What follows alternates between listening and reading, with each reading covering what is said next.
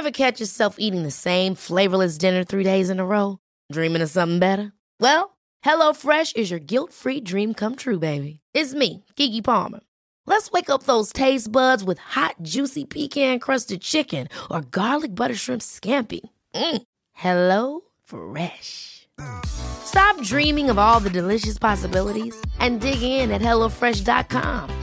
Let's get this dinner party started.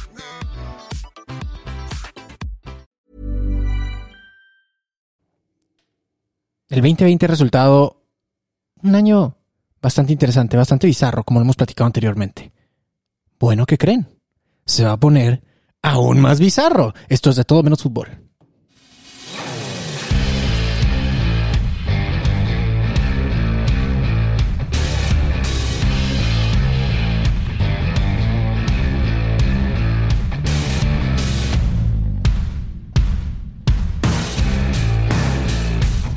¿Qué onda, qué onda, champs? ¿Cómo están? Bienvenidas, bienvenidos a este su podcast favorito de todo menos fútbol. Así es, digo su podcast favorito que van a hacer al respecto. Y es chistoso porque muchos de ustedes es la primera vez que nos están escuchando y tengo que eh, hablar sobre el elefante rosa en la habitación y solamente hay un botón que necesito picar para empezar a hablar de esto.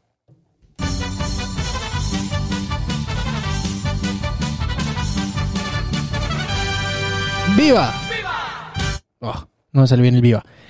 Y es que estamos en el número 7 de Apple Podcast México, raza. Y gracias a todos ustedes, gracias a mis papás, gracias a Dios, gracias a, las estrellas, gracias a todos por esta, este gran honor. La estamos rompiendo en Apple solo unas cuantas semanillas ahí de andar eh, echando desmadre aquí en el micrófono, ¿no? Pero Dios sabe que le echamos muchas ganas.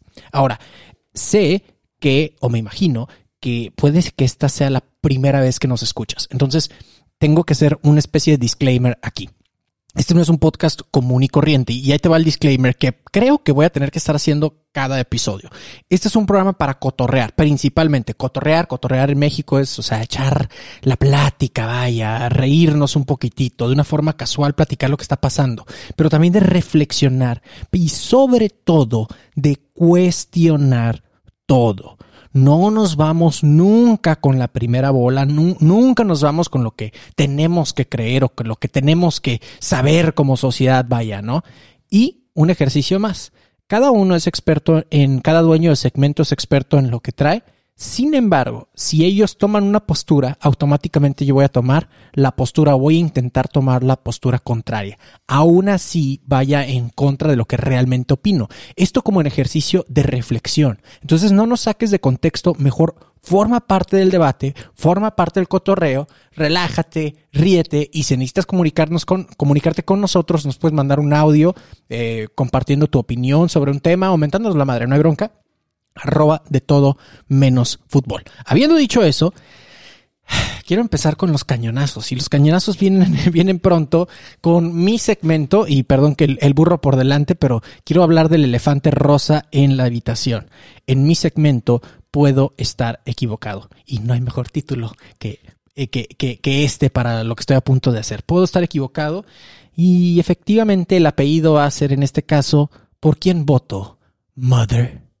Y es que nada más y nada menos, los americanos ya tenemos roster completo. Así es, nuestros hermanos gringos ya acaban de tener, ya tenemos quiénes son los candidatos a presidente, obviamente, y vicepresidente. Por primera vez en toda la historia de Estados Unidos, una mujer va hacia el cargo de VP, de vicepresidenta, es decir, Joe Biden por el Partido Demócrata ha, nombrado a Kamala Harris como su candidata a vicepresidente.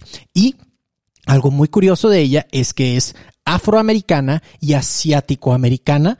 Ya no sé si eso es políticamente correcto o no, pero para que se puedan dar eh, una idea, si nunca habías escuchado hablar de Kamala Harris, es afroamericana por el lado de su papá, que viene de Jamaica, y asiático-americana por el lado de su mamá, que viene de India.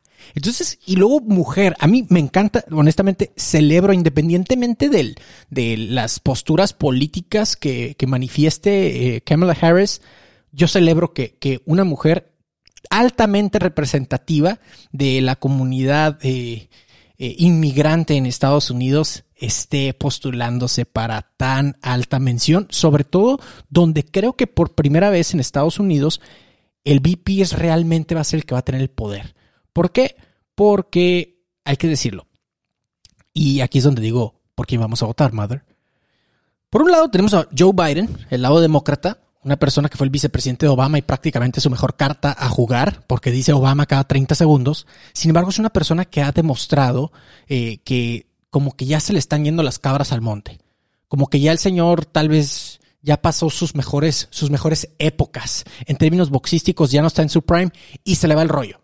En pleno discurso se le va el rollo la neta se le va el rollo muy canijo. Entonces, eh, lo mejor que le pudo haber pasado a Joe Biden es precisamente la pandemia, donde todo el mundo está en su casa y él no puede hacer campaña. Entonces, calladito, empezó a ganar más intención de voto. Por un lado tenemos a Joe Biden y, esta, y este nombramiento de Kamala Harris. Y por otro lado tenemos a un, no sé cómo decir, un Donald Trump. Lo vamos a dejar así porque Donald Trump merece como su propia descripción, su propia característica. Pero bueno, hay que decirlo una de cada tres frases que menciona es mentira. Ya Donald Trump ha creado su propia versión de la realidad y es súper interesante. Gerardo, ¿qué chingados tiene que ver eso? ¿Y por qué demonios debería de importarnos a nosotros los champs que estamos aquí en México o estamos en Latinoamérica? Por algo muy importante, gente. Lo que pasa en Estados Unidos nos afecta más a muchos mexicanos o a muchos otros países de Latinoamérica que al mismo Estados Unidos hay la vieja frase de que Estados Unidos le da gripa, a México le da pulmonía. Bueno, volteemos hacia el futuro. Esto es lo que está pasando políticamente en Estados Unidos. Ahora, ¿qué tiene que ver esto o por qué quise, quise platicarlo? Es solamente como una, una propuesta locochona aquí en el segmento, puedo estar equivocado. Aquí les doy una propuesta, a ver qué tan loca está. Si estos señores, y ya estoy hablando de toda la clase política, si estos señores se supone, y digo se supone porque creo que nadie realmente lo hace, se supone que representan a todo el pueblo que gobiernan. Ahí les una idea, solo una idea, solo una idea. ¿Por qué no que su salario sea el promedio de lo que gana la población que dirigen? La población que, que, que representan. Si el sueldo promedio de un mexicano, por poner un ejemplo, es 10 mil pesos al mes, bueno, ¿Quieres ser servidor público? Ganas 10 mil pesos al mes. Ahí sí, cabrón. Ahí sí vas a saber lo que es chingarle. Ahí sí vas a saber lo que vive el mexicano. Ahí sí vas a saber lo que vive el americano. O sea, sí vas a saber de carne propia porque lo vas a vivir, güey. ¿Cómo es vivir en tu país? Entonces, aunque sea por tu propio perro interés, vas a tener que gobernar mejor y vas a tener que hacer un país mejor. Creo que eso es solo una idea de un vato ahí chafa que no sabe de política. Solamente lo dejo ahí en la mesa. Ahora, una cosa más, que tengan que renunciar a su partido político cuando entran al cargo. Que ya no representan un partido, ahora representan un país. Entonces que automáticamente tengan que renunciar. Solamente un pensamiento. Y por último, se me hace muy curioso cómo apelan a nosotros me refiero a los gobernados, vaya. Y esto es en Estados Unidos, en Rusia, donde quieras, ¿eh? Donde quieras. Esto es en cualquier país. Es, importante mencionarlo. En cualquier país. Se me hace muy interesante cómo cuando a la hora de los chingazos apelan al nacionalismo o al patriotismo de las personas, de los gobernados, ¿no? Hay guerra. Hay que eh, luchar por nuestra patria hay tiempos de crisis, tenemos que elevar impuestos, hay que, nuestra patria nos necesita. Órale, güey. Pues sus patrias lo necesita también. ¿Qué les parece si viven de esta forma? ¿Qué les parece si viven como vive el promedio de su población? Pero recuerda, el título de este segmento. Puedo estar equivocado. Y bueno, con eso abro micrófonos porque necesitamos algo bonito, necesitamos algo bello, necesitamos luz en este túnel oscuro que se llama Planeta Tierra en 2020. Y qué mejor luz, qué mejor belleza, qué mejor estrella que la que nos puede dar el siguiente segmento algo positivo, por favor. La coach Dani Stacks. ¿Cómo estás? Bien, me siento que acabo Acabo de salir como de un capullo o algo así. Necesitamos una, un, efecto como de estrellitas o, un efecto así como mágico. A ver, ¿qué tengo? Cada vez. No, no te preocupes. No. De hecho, el internet está. Tengo efecto de grillos, ¿sirve eso? Tengo un efecto de grillos. Mejor así, así lo dejamos. No te preocupes, todo bien. Aquí estamos festejando que estamos en la posición número 7 de Apple Podcast. Lucky number que seven. estamos en los estamos en los destacados de Spotify y hoy descubrí porque un usuario de las redes me mandó que estábamos en el en el top 10 de otra plataforma que yo no, fíjate qué mal como podcaster, no la conocía. Audioteca o algo así, termina en teca y que ahí también. Entonces estoy bien contenta por todos los champs, gracias a los champs que nos escuchan y que nos recomiendan y que dejan sus cinco estrellas y todo el rollo. La neta, la neta que sin eso, por más que nosotros estamos aquí echándole toda la pasión y todas las ganas, pues no se logra, ¿no? Entonces, gracias, gracias y felicidades a todos. Oye, antes de empezar con tu segmento, antes de empezar con tu segmento, te abro el micrófono eh, por si quieres corregir o qué le mueves, qué le quitas, estás en total desacuerdo, parcialmente de acuerdo con lo que dije en mi segmento, puedo estar equivocado. Ay, me conoces muy bien. Estoy en totalmente desacuerdo. ¡Ánimo! Pero no es, no es, no es para corregir, o sea, porque creo yo que lo valioso es poder escuchar distintas posturas. Eh, yo no estoy de acuerdo con Ajá. esto que mencionas, porque yo no creo que el tema de los malos gobiernos o de los malos liderazgos tengan que ver con la cantidad de dinero que ganan. O sea, finalmente, y está ligado con lo que voy a platicar el día de hoy en mi sección, el dinero es un resultado y ese resultado va a maximizar lo que ya hay. Entonces, yo aspiro a líderes o a gestores o a servidores públicos que tengan una base de valores súper sólida, que tengan una base de principios súper sólida y una ética que les dé para tomar decisiones en beneficio del colectivo, porque finalmente están ahí para pensar en el colectivo. No creo que tenga que ver con la capacidad de generar dinero o riqueza, no creo que dándoles el castigo de, a ver, vive como el promedio, van a hacer mejor trabajo, creo que incluso no, porque tendrían que estar como el promedio, dividiéndose entre cinco trabajos para hacer una vida más o menos.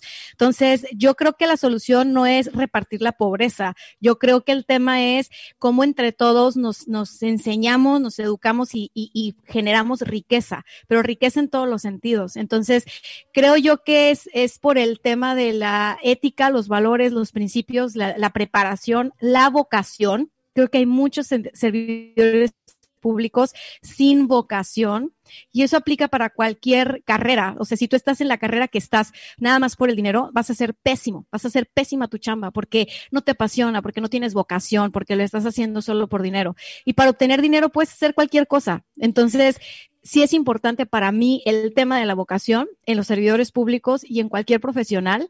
Y creo que no se trata de castigarlos. O sea, creo que se trata de nosotros como población educarnos y darle valor a lo que tiene valor y quitarle el valor a lo que ya no tiene valor. Entonces, tú decías hace rato que por qué las guerras y que por qué es todo, porque es el viejo manual de las campañas. Claro. Vamos a manipular con el, vamos a manipular con el miedo, vamos a picar los botones, vamos a ser polémicos, ¿para qué? Para que nuestro nombre suene más, porque hay algo en política muy cierto.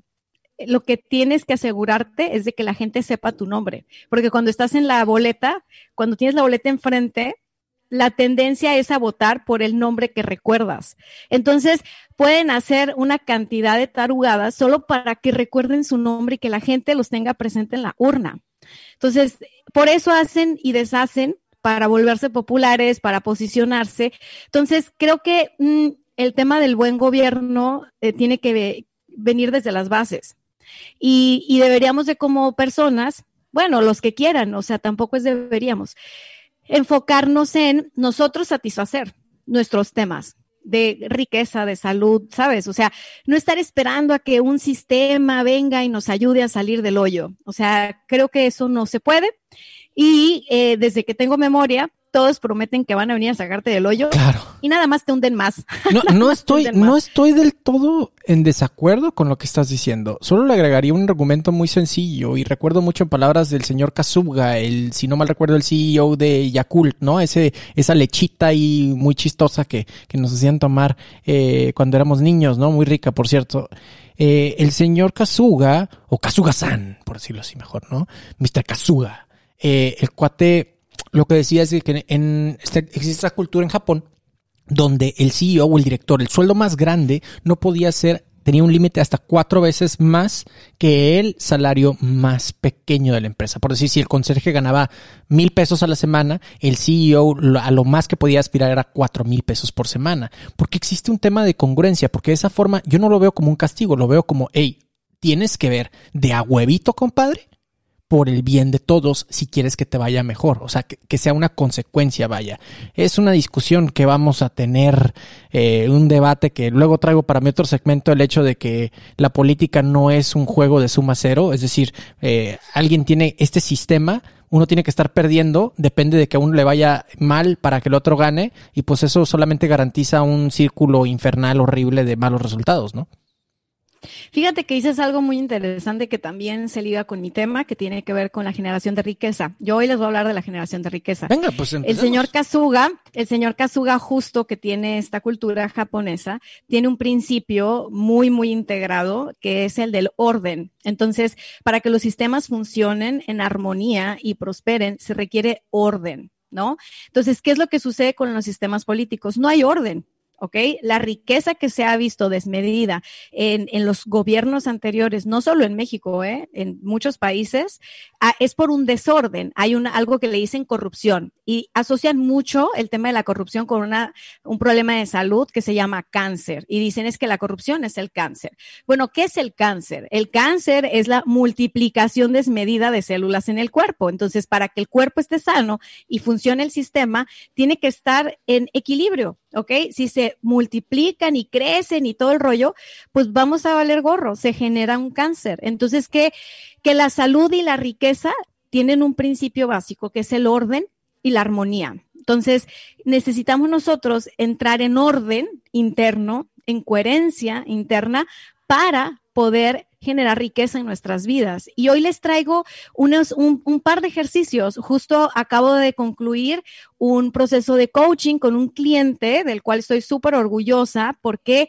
Porque se, se espera o el estereotipo de los hombres es que no, los hombres son cuadrados y son tan racionales que no les entra y que no sé qué y que no se prestan a, a, a hacer ejercicios, explorar. Y quiero que sepan que este cuate fue súper disciplinado, se aventó todo lo, todo lo que sucedió en este proceso de ocho sesiones y hoy que cerramos me fui bien orgullosa y bien contenta de poder ver cómo ese estereotipo pues cada vez es más bullshit, porque igual yo lo vi contigo. Antes de Cállate y Vende, tú y yo hicimos mucho trabajo personal, mucho coaching, muchísimo coaching, y tú también hiciste caso. Entonces, se me hace súper cool a la audiencia de los champs. Les digo, neta, no se lo tomen como si fuera algo mágico, esotérico, musical. No lo es. Tiene que ver con uh, entrar en coherencia.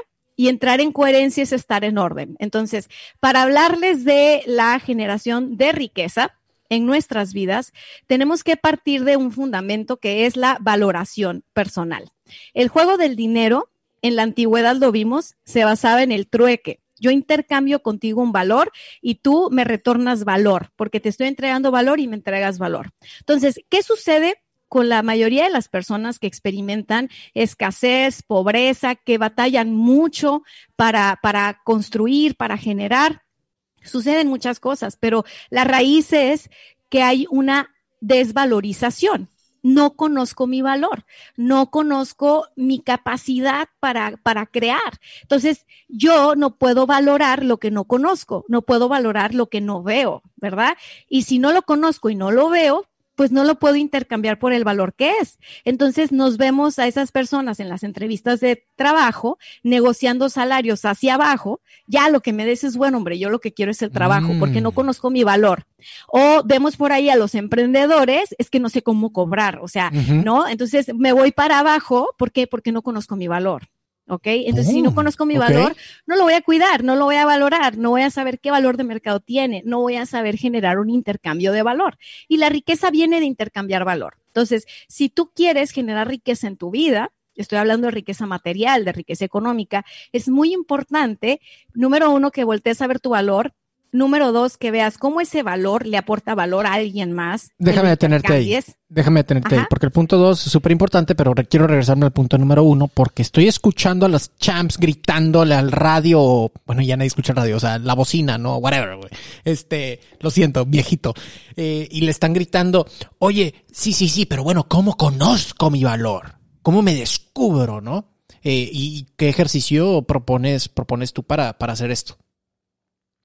Mira, voy a hacer, esta semana sale un episodio larguísimo, o sea, no larguísimo, pero vamos, la secuencia de episodios de mi podcast Éxito Adentro hacia afuera tienen que ver con justo este, este tema, porque estamos la semana pasada les hablé del talento y de los talentos. Bueno, tus talentos tienen que ver con tu valor, ¿no? Entonces, si tú no conoces tus talentos, que es lo que hablamos la semana pasada, pues bueno, no los vas a valorar. Esta semana vamos a hablar de cómo identificarlos para poderlos valorar, para poderlos cuidar, para poderlos desarrollar y después intercambiar con otros, ¿no? Y generar riqueza. Entonces, Aquí el asunto es, sí les voy a compartir ejercicios ahorita, antes de pasar el micrófono a mi compañero, pero déjame decirte nada más rápido estos tres puntos. O sea, el primero es, conozco mi talento, conozco mi valor, lo aprecio, lo miro, ahora lo puedo mirar, como lo puedo mirar, estoy consciente de que esto tiene un valor, ¿sabes? Y no estoy en esta posición de porque yo lo valgo, porque yo lo merezco, porque, ¿sabes? Así como de resentido social. ¿no? Entitlement es la palabra en inglés, ¿no? Sí,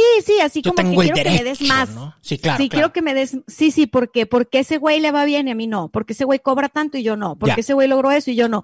Cuando la persona está, y eso es una clave para todos, cuando la persona se está comparando, ¿sí? Normalmente viene de personas competitivas, que son campeonas, ¿ok? Pero ojo, aunque ese ser competitivo aparentemente te ha ayudado a generar resultados en el exterior, en el interior te va dejando minado, en el interior te va dejando huequito, te quita valor. ¿Por qué? Porque si yo constantemente me estoy comparando con el otro para poder identificar mi valor y veo que el otro le va mejor que a mí, entonces no es, tengo mi brújula para todos lados. Si estás volteando por otra parte, ¿no? No es por ahí, ¿no? Entonces, hay, que ser competitivo, sí, es, es bueno, es sano, es bueno y es sano tener ambición también, pero el hecho de estarnos comparando es, no acaba porque siempre va a haber alguien mejor que tú y siempre va a haber alguien más jodido que tú. Entonces, eso es un distractor. Entonces regresamos la atención a lo que sí es y es ver nuestro valor. Entonces paso al siguiente punto, que es el punto número dos, y tiene que ver con tu rutina diaria. En tu rutina diaria tienes que estar tocando ese valor, tienes que estarlo desarrollando, tienes que estar avanzando un poco en eso, tienes que pulirlo, ¿ok? En tu rutina diaria, como le hizo Michael Jordan, como le han hecho todos los que hemos visto que la rompen, en su rutina diaria están tocando su talento y en su rutina diaria están desarrollándolo. Por lo tanto, ese talento que estaba en potencial cuando lo viste la primera vez y lo descubriste, ¿qué va a pasar? Crece, su valor crece. Entonces, cuando su valor crece, ¿qué crees? Es intercambiable, ¿no? Porque ya hay algo para intercambiar. Pero si Michael Jordan hubiera llegado a la NBA, y es que fíjate que yo tengo un talento ahí oculto que voy a desarrollar y tú contrátame y vas a ver, pues, ¿qué le van a decir? Estás loco, o sea, no traes nada, o sea, te tienes que hacer, ¿no? Y pasa mucho con la generación de ahora no, espérate, es que yo sé de esto, yo sé de aquello, y, y, y, entonces no quieren pasar por el tema de la rutina diaria y de ganar experiencia práctica, experiencia vivida, para decir que de verdad tienes un, talento que intercambiar, ¿no? Si no es pura palabrería. Y cuando es pura palabrería, tarde, tarde o temprano se cae, no lo puedes intercambiar, no haces dinero. Entonces, bueno, ya lo estamos trabajando, empezamos a intercambiarlo Ojo, el talento tiene que ver con algo también que te gusta y que te apasiona, porque esa es la única forma de mantenerlo todos los días a lo largo del tiempo. Si lo que tú estás haciendo eres bueno, pero no te gusta, no hay vocación, no te apasiona, eventualmente se va a ir. ¿No? Entonces el primer reto es identificar eso, o sea, que existe esta coherencia, esta claridad interna, lo cual no es sencillo, no es de la noche a la mañana, toma un trabajo personal y hay que tenerse paciencia. Es parte de valorarse. Reconocer que estoy aprendiendo, reconocer que estoy creciendo, reconocer que valgo lo suficiente como para darme el tiempo de desarrollarme, ¿no? O sea, no, no es así como que nació un niño ayer y hoy le dices, órale, párate, corre, ¿no?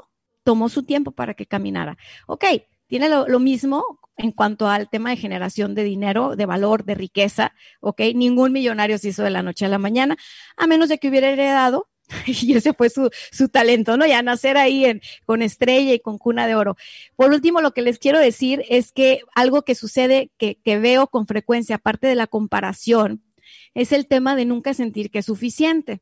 Y muchos dicen, lo que pasa es que eso me alimenta, eso me hace sentir que entonces vamos por más y, ¿ok?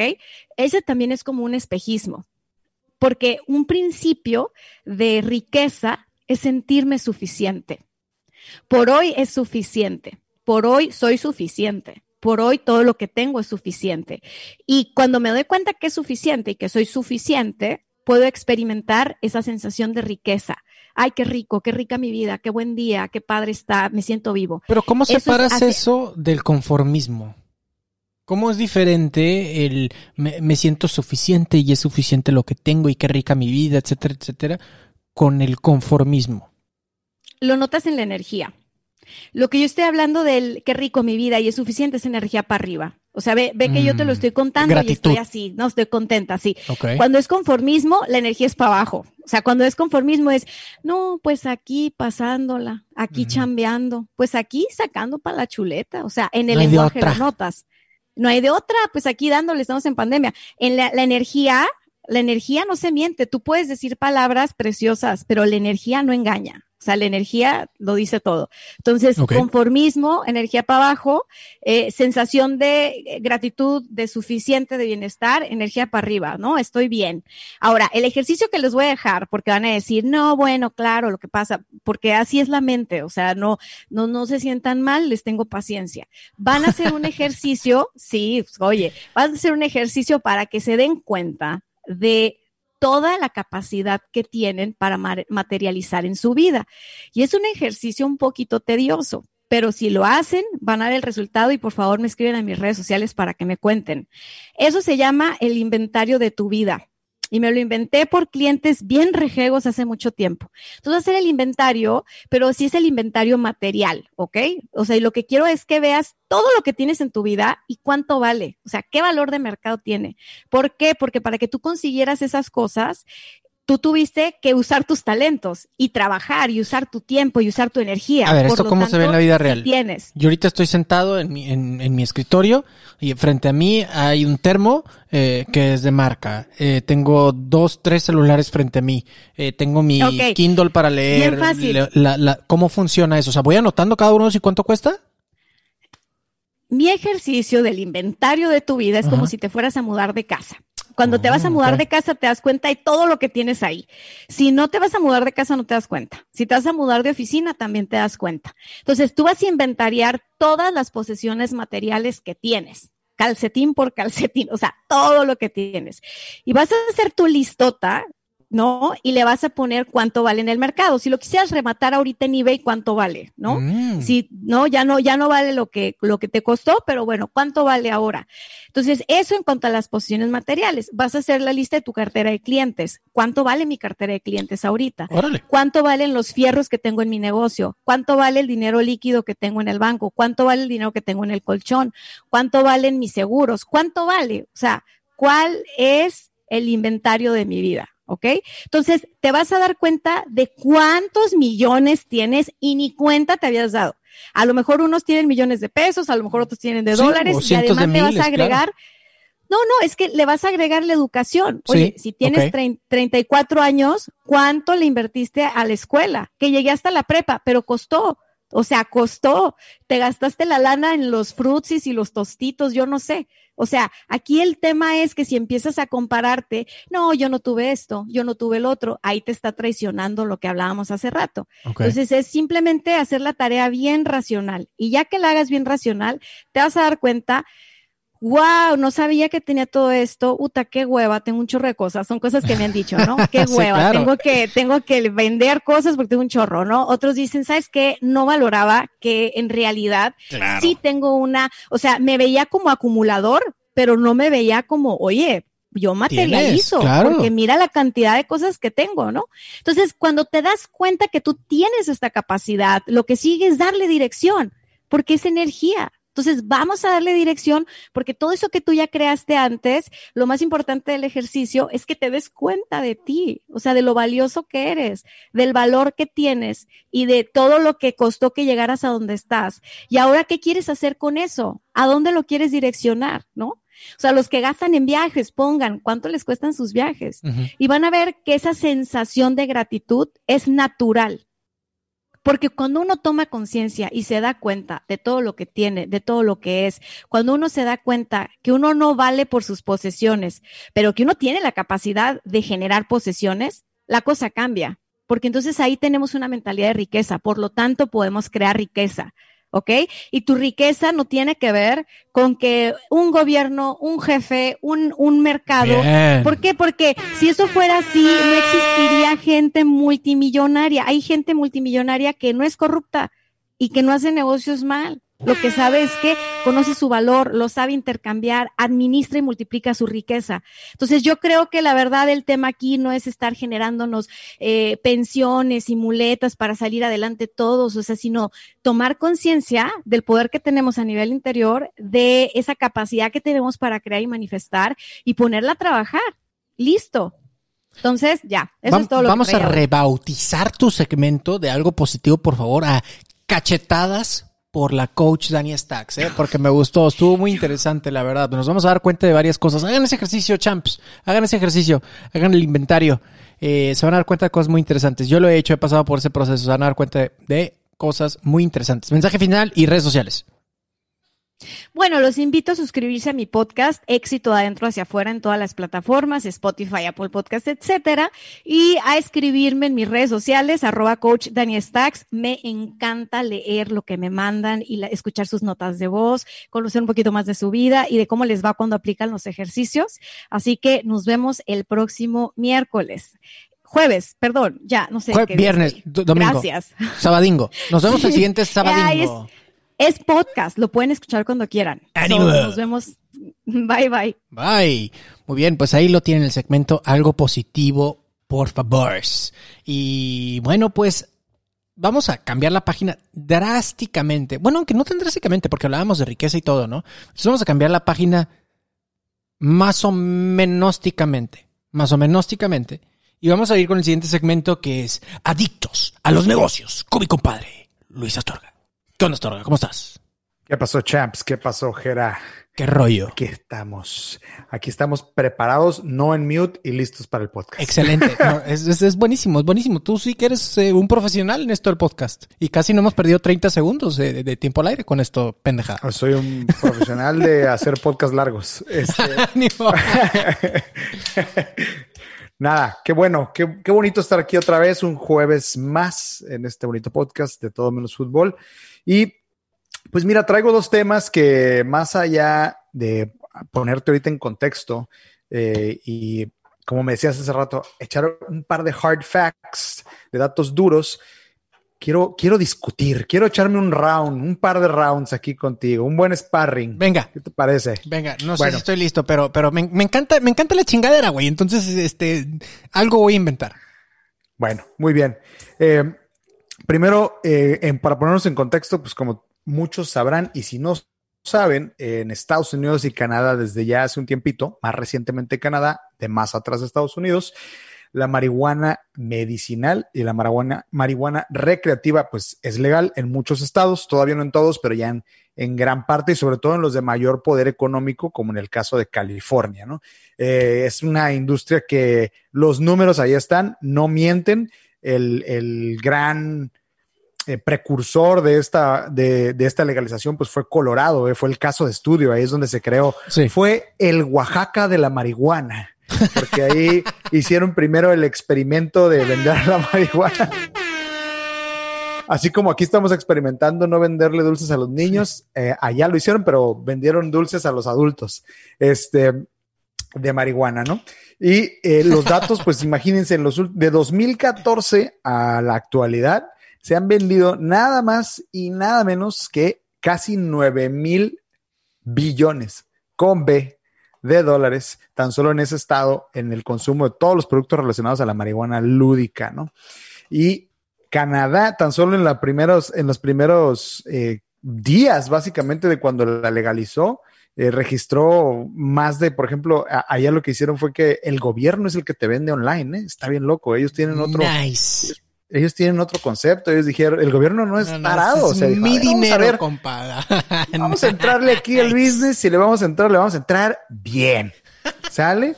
Y el gobierno, de hecho, es el que controla todas las ventas online en general. De hecho, creo que incluso el alcohol también lo controla, de eso sí no estoy muy seguro. Ok. Pero, por ejemplo, en Quebec, el primer día, en las primeras 15 horas, recibieron 30 mil órdenes de marihuana medicinal. Belleza. Este, bueno, ¿y por qué les cuento todo esto? Eh, a pesar de que sí es un caso de estudio muy interesante eh, y que sí, en efecto, bueno, la industria gringa ha crecido muchísimo, también se saturó. O sea, eventualmente fueron tan, son tantos los jugadores, tantos los productores, tantos los distribuidores, tantos los productos. Yo viví en California cinco años y cuando fui a un dispensary, nada más a ver, obviamente. Sí, claro, claro, nada más. a ver. era, este, había una cantidad, o sea, había chicles, garapiñados, sodas, aguas, pasteles, nieves, este, no sé, todo lo que se te pueda, lo que se pueda y no se te pueda ocurrir, lo venden con extracto de marihuana. Ok. Entonces, hubo una sobresaturación tan canija que los precios se fueron al tambo, o sea, se fueron Se horribles. desplomaron. Y esta es una industria que ya tiene, de hecho, más de dos años batallando porque hay pues casi casi hasta dumping, ¿no? De, en el, en tema de, de- de manipular precios con sobre... O sea, se ha convertido en un commodity, en un genérico, por así En decirlo. un asqueroso commodity genérico porque lo compras donde quiera. Excepto obviamente en los dos estados donde es legal y pues sigue siendo un producto este, ilegal, ¿no? Este, entonces, el caso es que durante el coronavirus, pues está reviviendo. Se acaba de salir un artículo que está reviviendo el consumo de la marihuana y tuvo unos spikes impresionantes. Entonces, a nivel negocio, O sea, la raza está, aburrida y está Claro. deprimida y necesita un high y vámonos, Ricky, con unos cuantos productos acá de... ¿de qué otra manera te vas a poner a escuchar un podcast de hora 40, güey? Y no es bien high. Oh, lástima que no tenemos edición después del podcast, amigo, porque No, borraríamos ese último a- comentario. Le vamos a cambiar este el, también el nombre a este segmento. Este segmento Eh, se llama este. bueno, ya se llama adictos a los negocios, ya sea que le cambiemos la palabra negocios o la palabra adictos, ustedes deciden. Hagamos una Bueno, anyways, continuando. Eh, lo que está ocasionando esto es que eh, vuelvan a revivirse, está reviviendo la industria, hay aumentos de hasta un 150% en la demanda, eh, sobre todo en los primeros meses, recordemos Wow. que llevamos, llevamos fases diferentes en el tema del coronavirus. Eh, Estados Unidos y México, ellos ya están en otras fases, ya tienen más tiempo en el encierro que nosotros. Y eh, allá lo que fue marzo, abril y mayo fue un boom. Ahorita como que se empieza a estabilizar y a bajar, pero lo que va a pasar es que se revivieron todas las pláticas de, eh, venga, fusiones, mergers and acquisitions. entre fusiones y empresas que se adquisiciones. dedican a esto. ¿Mande? Entre empresas que se dedican a esto. Exactamente. Oye, probablemente no traigas el dato, pero se me haría un dato súper interesante. Eh, ¿Cuánto de impuestos se ha recaudado por concepto de venta de marihuana? ¿Tendrás el dato de pura casualidad? Se me, se me haría súper Desde el interesante. 2014 al 2020, tan solo en Colorado, son 1.4 billones de dólares en taxes. En impuestos. Madre mía, pepperoni. O sea, eso es... Son, son impuestos, licencias y pues otros fees que le llaman revenue fees. Interesantísimo. Ok, y eso es la solamente parte- en Colorado. bueno, y ahí, ahí en esa pregunta que acabas de hacer es donde quiero hacer, hacer el round, porque una de las cosas eh, que estamos viendo obviamente a nivel macroeconómico y en nuestro mercado aquí en México es cómo carajos eventualmente, asumiendo que mañana nos dejan salir a la calle, eh, cómo carajos vamos a recuperar la economía, ¿no? ¿Cómo, ¿Qué acciones puede llevar a cabo el gobierno? ¿Qué acciones podemos llevar todos como un ecosistema en este país para eh, revivir industrias o mejorar la economía? Y yo creo que aquí hay una plática que viene ya retrasada Sí. y que se supone que con el nuevo gobierno iba a pasar, pero creo que estamos en las mismas porque se aliaron a partidos ultraconservadores. La cuestión es, ¿cuánto crees tú? O sea, nada más hagamos el ejercicio mental de si llevar a cabo una, una legislación como la legalización de la marihuana, eh, nada más por el mero aspecto económico, ¿qué boost le pudiéramos dar a la economía eh, saliendo en este momento tan difícil? Porque los viajes no se van a arreglar en los siguientes seis a ocho meses o hasta 12. Ujú. ¿sí? Entonces la industria hotelera, de servicios, El turismo. turismo, viajes, está jodido. Y México es muy fuerte en ese tema. Claro. El petróleo y la gasolina están jodidos porque estamos encerrados y también eso no va a cambiar mucho y no van a vender mucha turbocina porque está ligado a los viajes. Entonces, ¿qué industrias nuevas, frescas, que no existan y que puedan generar nuevas cadenas de valor? Yo sí creo que esta es una de ellas, porque estamos hablando de fabricar, empacar, distribuir, vender. O sea, es todo lo que requiere. No, todas, las todas las eh, regulaciones que eso conlleva, ¿no? Eh, claro. Fíjate que, ¿cuál es el round aquí? O sea, tengo que yo que ponerme, hablaba en el disclaimer al ah, inicio. yo pensé que ibas a estar en contra mía. tengo que poner en. Me voy a tener que poner en contra, güey. Ese es el ejercicio, cabrón. Pues es un ejercicio de reflexión. Entonces, estás a favor de, que económicamente estoy. Ok, entonces yo voy a adoptar el, el, el, el, el, rol de que estoy en contra. Ok, México padece de un tema muy grave que se llama violencia. Y la mayoría de esa violencia está siendo generada por el narcotráfico. El narcotráfico tiene que Me está costando demasiado trabajo encontrar un argumento, ok. Entonces estoy haciendo lo mejor posible. Eh, el, el... ¿Por qué no estamos de acuerdo ya? No, hay que tener honra. Porque quién chingados va a querer escuchar un podcast donde ah, todo es felicidad, amiguitos. Hay que marihuaner todos. Ay, me lastimé la garganta. Este, no. Eh, tienes, tiene que haber un argumento más interesante, sobre todo para aquellos que son conservadores. Eh, yo en ese sentido soy súper drástico, pero no voy a decir mi, mi, opinión porque estoy tratando de hacer el rol aquí. Hay, un, hay una enorme muestra de la población mexicana que es conservadora y que la marihuana es este no es la opción, que la marihuana es el veneno y que a fin de cuentas no legalizarlo, tenerlo eh, abiertamente o cómo se dice que sea mucho más fácil de conseguir, eso va a traer cosas malas. Entonces, ¿qué tanto queremos incentivar la economía en contra de nuestros valores, por así decirlo, o en contra de, que eh, se envenene nuestra juventud? Que estoy tratando de hacer la postura, me está costando un poquito de trabajo, pero creo que ese pudiera ser un argumento. Tiene sentido. Yo creo que ahí la, la cuestión es qué tanto no se está envenenando ya, ¿no? Eh, porque uno de los beneficios más importantes que te trae el, hacer de esto una industria, tú lo dijiste hace rato, es la regulación, ¿no? Es que la COFEPRIS, vamos a llamarle así, te diga, solo puedes utilizar cierto tipo de fertilizantes solo puedes utilizar cierto tipo de tierra. Solo un producto que cumpla con estas características puede estar en el mercado y etiquetado, ¿no? Ahorita, por ejemplo, el tema, el etiquetado en los dulces. Bueno, el etiquetado en productos derivados de la cannabis. ¿Quién chingado lee las etiquetas, Astorga? Nadie lee esas madres, güey. Nadie, cabrón. Conozco fumadores, conozco, conozco fumadores que, que ven el, eh, me refiero a fumadores de cigarro, de cigarrillos, que abren la cajetilla y en la cajetilla está un vato muerto acá con los pies todos podridos y que el cigarro mata no fumes o te vas a morir a la... Y la gente fuma. ¿Por qué? Una de dos. O no lees o te vale un pepino. El pepino vale, a mí me gusta el pepino con tajín, pero eh, eh, te vale un sorbete. Eh, ¿Por qué? Porque tienes una adicción, porque es más grande tus ganas de fumar a, el hecho de que puedes o no morirte según lo que dice la etiquetilla aquí, ¿no? Entonces, uh, dude, ese no puede ser un argumento para mí. O sea, y un argumento que te puede decir la población, sobre todo conservadora, insisto, estoy tratando de hacer un buen papel aquí, es la marihuana es la puerta a otras drogas. Oye, eh, la prueba, si después a lo mejor quieres un, un, un viaje más astral. Estoy diciendo una estupidez. A lo mejor quieres un viaje más intergaláctico y vas por cosas más duras y más duras y esas más duras sí son ilegales y sí estás incentivando otro tipo de economía y otro tipo de eh, organización criminal en este caso. Bueno, ahí nada más voy a usar algo totalmente no científico ni, ni siquiera comprobado, pero te voy a decir que creo que nunca ha habido un marihuano que agarre una AK-47 y haga una matazón contrario a uno que se haya metido otro tipo de drogas, ¿no? Eh, históricamente conocido que el marihuano, el que le gusta la cannabis, no se le ocurre ir a hacer un desmadre, más bien se le ocurre comprarse unas papitas, este, que sí se puede comprar porque es mayor de edad, este, y este, sentarse a ver Netflix.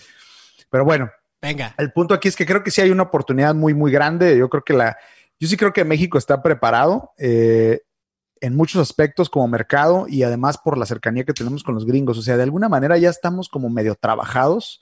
Este, y si es el futuro. ¿Estás de acuerdo? ¿Estamos de acuerdo en esto? Que, que es eh, inevitable el que se va a terminar legalizando la marihuana en México.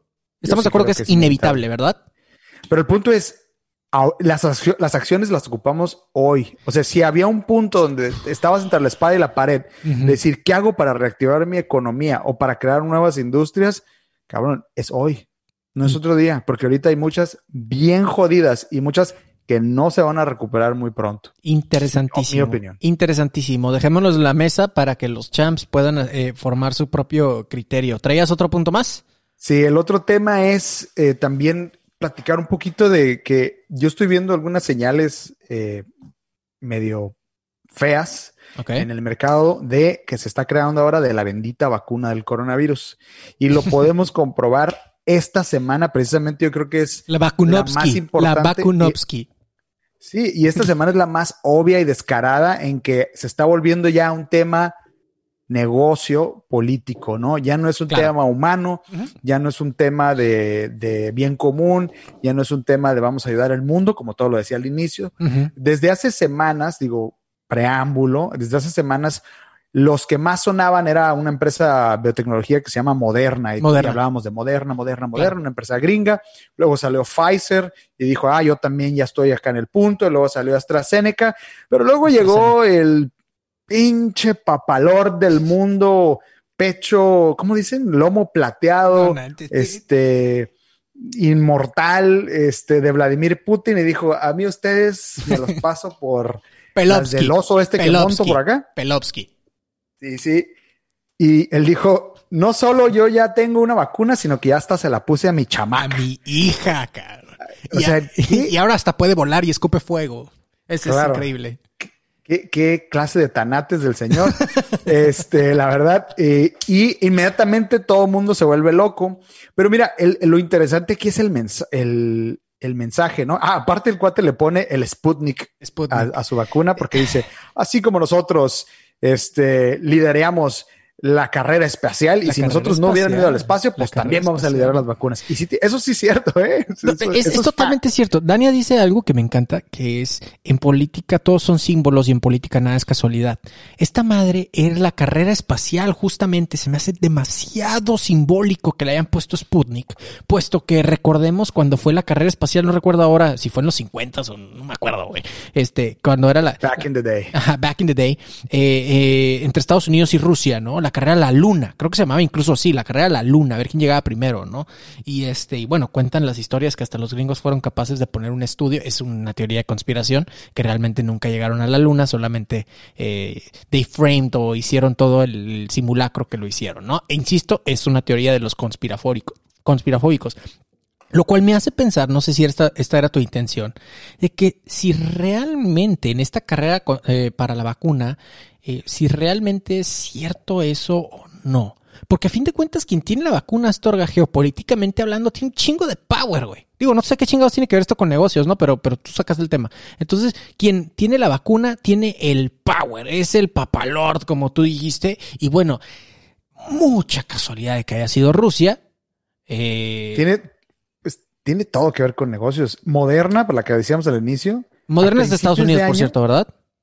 ¿Eh? Moderna es de Estados Unidos, ¿no? Sí. Moderna en a principios de año valía 8 mil millones de dólares. ¿Sabes cuánto vale ahorita? ¿Cuánto? Vale 30 mil millones de dólares. Chale. Ok. Ahí están, hay, hay tantos negocios. El tema es que aquí todo el mundo se está. Espérame, te mereces un cuernito. Listo.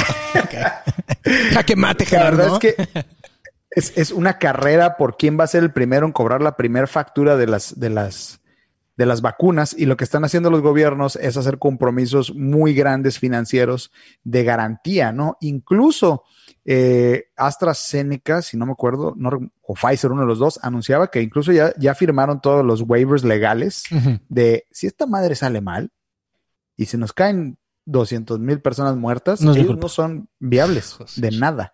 ¿Por qué? Porque se están saltando las etapas.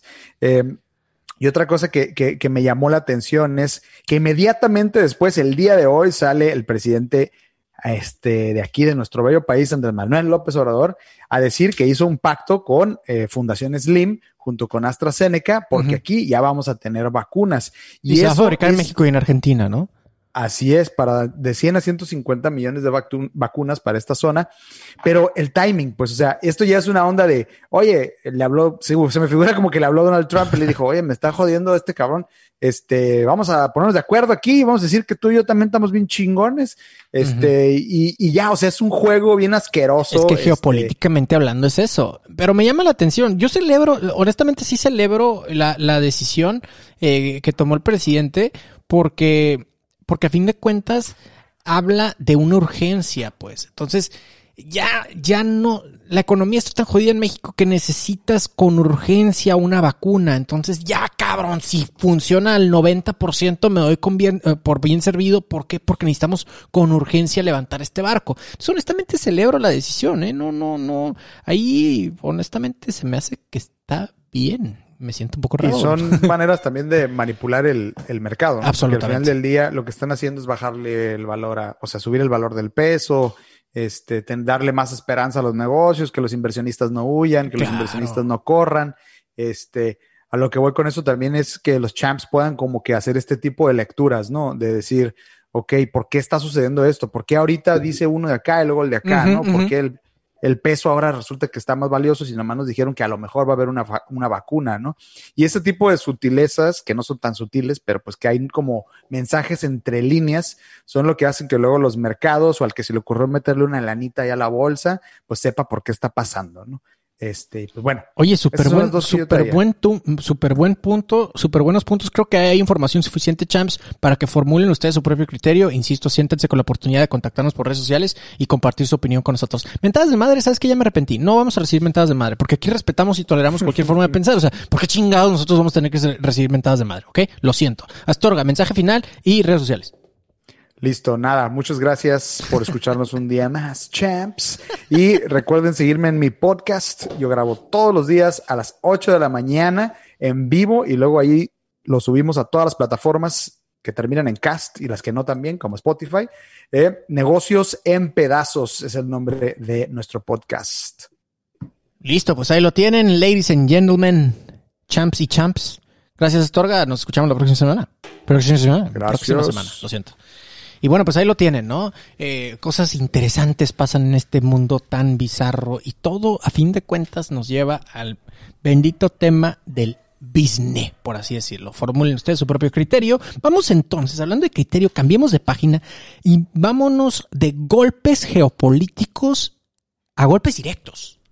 Vamos a nuestra sección formados a golpes con mi compadre, el psicólogo Rafa Alcaraz. ¿Qué onda, mi Rafa? ¿Cómo estás? Muy bien, muy bien, Gerardo. Pero pues sí, definitivamente de, golpes entre líneas a golpes directos a la quijada, a, la nariz. Directo, no, nos vamos a andar con cosas, hombre. ¿Qué chingados? ¿Quieres dar tu tiro, compadre? Nos damos un tiro. Derechito allá afuera, tú y yo, vámonos. Una, uh, tengo un reclamo para ti, güey. Tengo un reclamo para ti. ¿Cómo que reclamo? Yo, te quiero mucho, güey, pero la verdad es de que eh, tengo un reclamo para ti has errado en tu primer pronóstico en, en de todo menos fútbol. Así es, así es. Y te darás cuenta que, que es algo común el errar en, las artes marciales mixtas. No es algo, no es algo predecible, la verdad. ¿Qué te pareció esa pelea? Buenísima. Estamos hablando de la pelea de uh, ¿Y cómo se llama el otro cuate?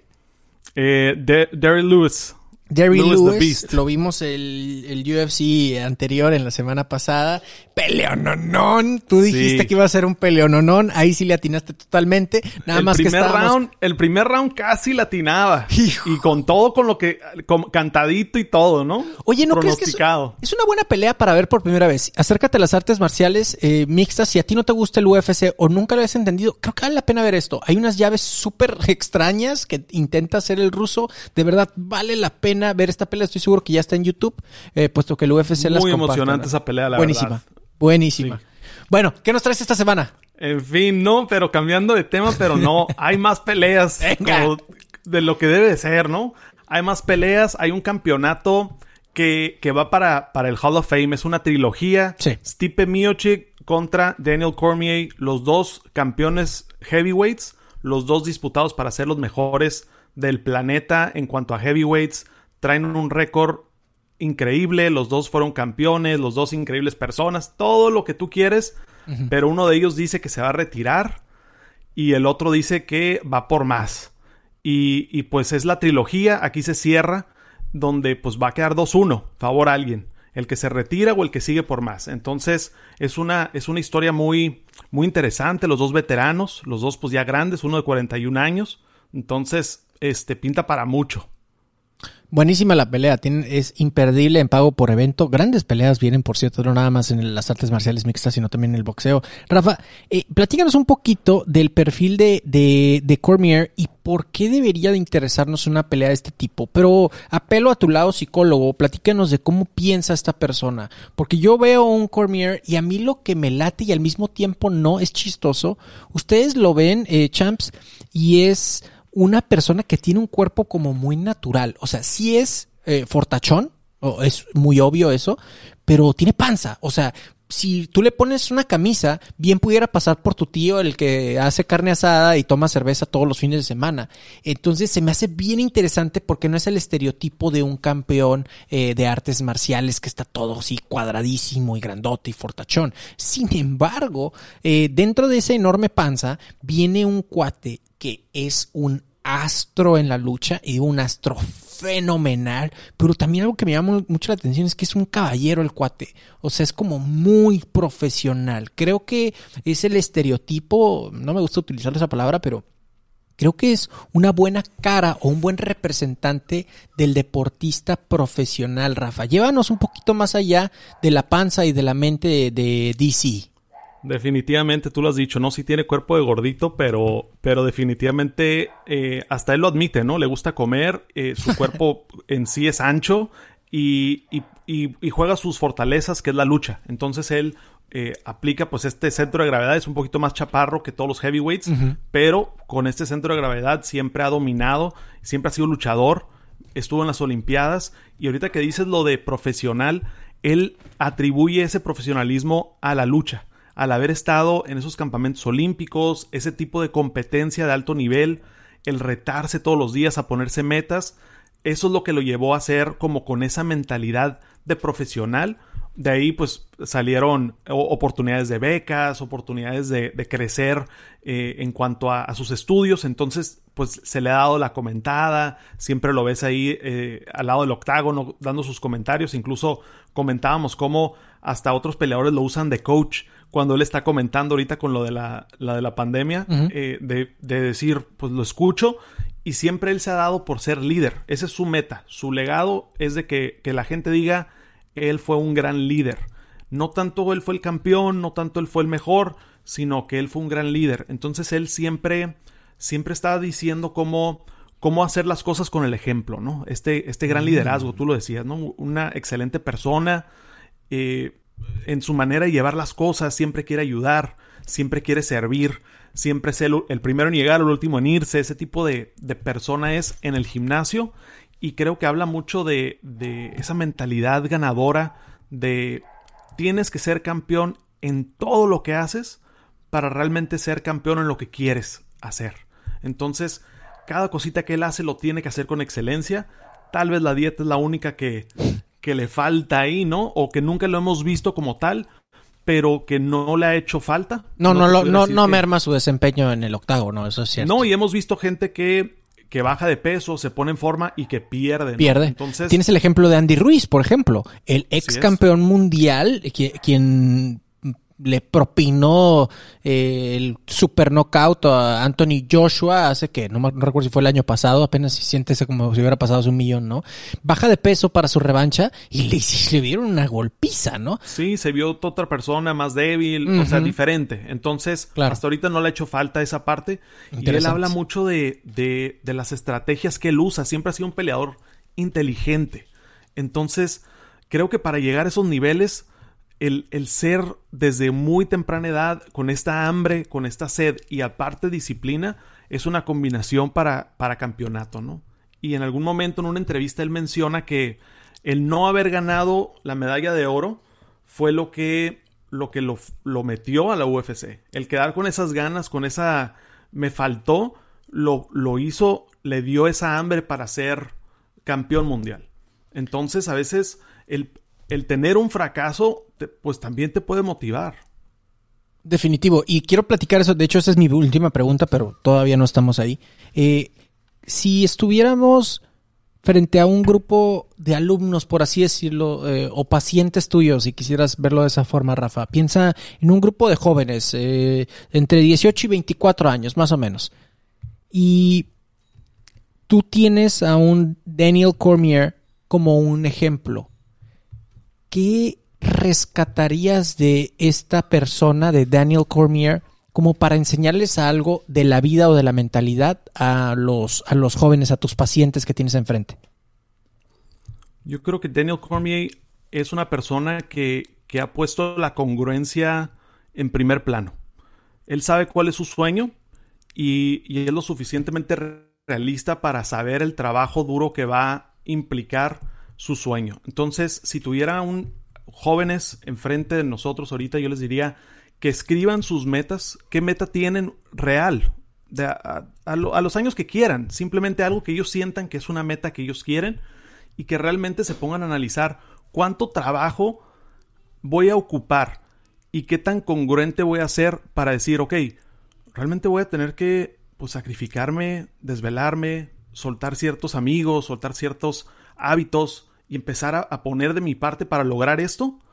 Y si es un sí, como Daniel Cormier dijo, pues esto es, y su confianza viene del empeño que él le pone en los entrenamientos. Entonces, si tú todos los días le pegas, le pegas, eres constante para llegar a esa meta, puedes alcanzar algo así. Y ese es el ejemplo que él da en el gimnasio como líder. Él está ahí todos los días diciéndote, si tú entrenas todos los días así de esta manera y planeas de esta manera, vas a ganar.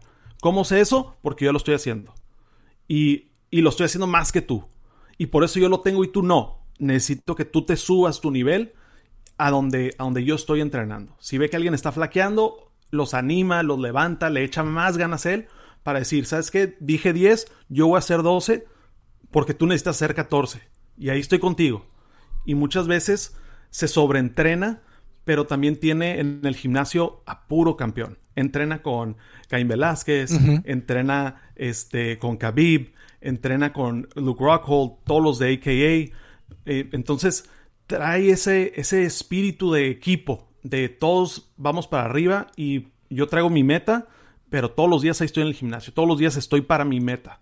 Y, es pura congruencia, ¿no? Entonces, si realmente admiran a, a Daniel Cormier y quieren agarrar algo de él, es esa congruencia de, de, pues el trabajo duro te va a llevar al campeón, al campeonato, pero lo tienes que vivir, no hay más. Qué interesante la forma en cómo bajas eh, la pregunta y la dinámica, porque creo que eso lo hace digerible hasta para los que no, eh, lo voy a decir así, normalmente uno dice los que no entendemos, pero pues a mí sí me gustan mucho las artes marciales mixtas, ¿no? Entonces para los champs que no entienden o no les gusta el tema de las artes marciales mixtas, del UFC, del boxeo, eh, puedes rescatar esto que acaba de decir Rafa, ¿no? A, fin de cuentas el ejemplo, la congruencia, el trabajo duro, ¿no? Eh, me encanta que hablas de liderazgo y me encanta muchísimo de cómo rescatas de un deporte que es un deporte como individual, por así decirlo, eh, que se hace un deporte como en realidad es. Las artes marciales mixtas, a mi parecer, es un deporte de equipo. Lo que pasa es que solamente uno está en el centro del octágono del ring, pero hay siempre hay un equipo detrás. Los sparrings, el que arregla los cortes, el que vende, el entrenador, el manoplero, el coach, el preparador físico. O sea, siempre hay un equipo. Y en los equipos, ¿qué creen que hay? Champs, líderes.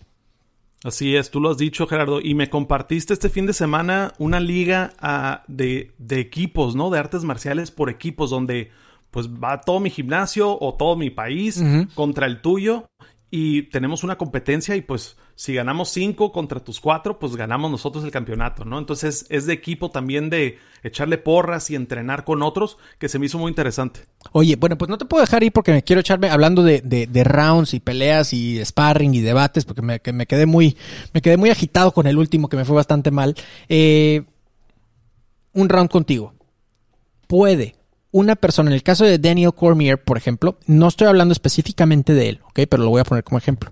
Él es considerado por muchos como el mejor de todos los tiempos, por lo menos en su peso, en heavyweight. Bueno, él ha sido campeón light heavyweight y heavyweight. Pero puede una persona, y este es el debate que quiero tener contigo, puede una persona que ha perdido, puede una persona que en su récord tiene... Eh, pérdidas, vaya, que ha perdido batallas, que ha perdido peleas, ser considerado como el mejor de todos los tiempos? Yo pienso que no. ¿Tú piensas que no? Yo pienso que no. Yo, pienso que, el récord sí. sí, vale- sí es importante. Yo digo que sí puede ser el mejor de todos los tiempos si no hay alguien más que esté invicto. O sea, es de que pues va a ser el mejor, pero el día que llega alguien que nadie le pudo ganar, Entonces no es el mejor de todos los tiempos. no, es el mejor hasta el, hasta el momento. Y es por el ejemplo. mejor, el- es el mejor de los por mientras, güey. Pues no, no, pues ¿cómo es que, por ejemplo? Te, te pongo el ejemplo claro con la UFC. Ahorita en la UFC hay varios que están, que están invictos. Y hasta ahorita, casi todos, si no es que todos, se han retirado con al menos una pérdida en su récord. Entonces, hasta ahorita, pues ellos son los mejores de, de todos los tiempos. Pero el día que llegue alguien con un récord impecable, definitivamente, pues no hay, no hay para dónde hacerse uno. Por ejemplo, John Jones tiene, pues, entre comillas, un récord invicto. Todas sus pérdidas son o descalificaciones o, o por, por fallas de, de pruebas de antidoping. Antidoping, ajá. Enton- Entonces, pues él no ha perdido una pelea, pero el día que llegue alguien que gane todas y que no tenga estos problemas legales, definitivamente va a ser considerado el mejor de todos los tiempos. Para mí, para mí la respuesta es bien fácil. John Jones tampoco pudiera ser de los mejores de todo el tiempo. Y esto, y esto para la gente que es fanática del UFC va a ser altamente polémico, casi como lo que dije al principio, ¿no? A mí, para, para mí, John Jones sería imposible de que fuera mencionado como de los, de los mejores de todo el tiempo. Esto es por Gerardo Rodríguez, digo, mi opinión vale lo mismo que vale el que sea, La de todos. Exacto. Lo mismo que la de todos. Exactamente. Este, pero, pero una persona con un récord manchado, porque a fin de cuentas, ah, y no es una sola vez, Rafa, que No, ha- son todas las veces. Son to- Vamos a ser sinceros, Gera. Este compadre no sabe no hacer trampa, ¿no? Entonces, Pues, Entonces, ¿cómo puede ser el mejor todos los tiempos? No, Me- no, no, pues digo, ahorita es el más, in- es el que tiene el récord que tú dices, ¿no? Entonces, él está eh, con un récord impecable y no puede serlo. Entonces, son factores que se tienen que tomar en cuenta porque un Daniel Cormier, como líder, como persona, con un récord donde, pues tal vez perdió y perdió contra justo el que tú dices, ¿no? Pero si gana esta pelea de mañana, como quiera se va con, con muchos, con muchas pérdidas. No se retira con el mejor récord, No. pero tal vez, pues sí pudiera ser el mejor de todos los tiempos. Entonces, el día que llegue alguien con un récord invicto mejor que el de Daniel Cormier, con mejor liderazgo, que hablen de él como hablan de Daniel Cormier, pues ese día, pues Daniel Cormier ya dejó de ser el mejor de todos los tiempos, pero hoy por hoy siento que se disputa el mejor heavyweight del mundo, de todos los tiempos, este fin de semana entre Stipe y Daniel Cormier. Pues, ah, Entonces, ninguno de los dos tiene récord invicto. Pero antes de ellos, los que han estado tampoco. Entonces, yo pienso que cualquiera de ellos dos es candidato para ser el de todos los tiempos. Stipe, retirándose después de esta pelea, incluso se pudiera retirar con un mejor récord. Porque él quiere ir por John Jones. Él quiere ese, quiere quitarle ese invicto, quiere él coronarse el, pues yo fui el que le ganó al, al que nadie le al que le ganar, ¿no? ganaba, ¿no? Y, y como me la pongas y aunque salga positivo, le, le quiero ganar. Entonces, esta pelea de, de fin de semana, pues habla de dos legados de, de campeones, ¿no? De, de gente que, que dedicó su vida a ser el mejor de todos los tiempos. Y está una pelea de definirlo. Y, y otro dice, pues esa no es la buena, ¿no? Este es como el- un paso antes de llegar al nivel de, del de todos los tiempos. Entonces está, está muy interesante la historia, pero son muy diferentes los estilos de liderazgo. Champs, algo que les tengo que decir es de que mejor forma de venderles el evento que viene este sábado no se puede, ¿ok? Entonces, si se van a acercar por primera vez a artes marciales mixtas, este no es un programa de, de, de eso, eh, pero créanme, créanme, este va a valer la pena. Acérquense y vean esta pelea y vean a dos grandes, con dos grandes mentalidades, como lo dice Rafa, eh, trabajar. Rafa, mensaje final y redes sociales. Mensaje final, congruencia. Todos los campeones, todos los líderes con los que hablo, la neta es porque tienen hábitos que hacen todos los días, son disciplinados y tienen congruencia de que hacen lo que dicen. No traen excusas y cumplen. Entonces, si quieren ser campeones, si quieren ser líderes, empiecen a cumplir y pues menos excusas. Redes sociales, psicólogo Rafa, en todas partes y para más cosas de MMA es La Hora Adecuada Podcast en todas las redes, ahí nos pueden seguir.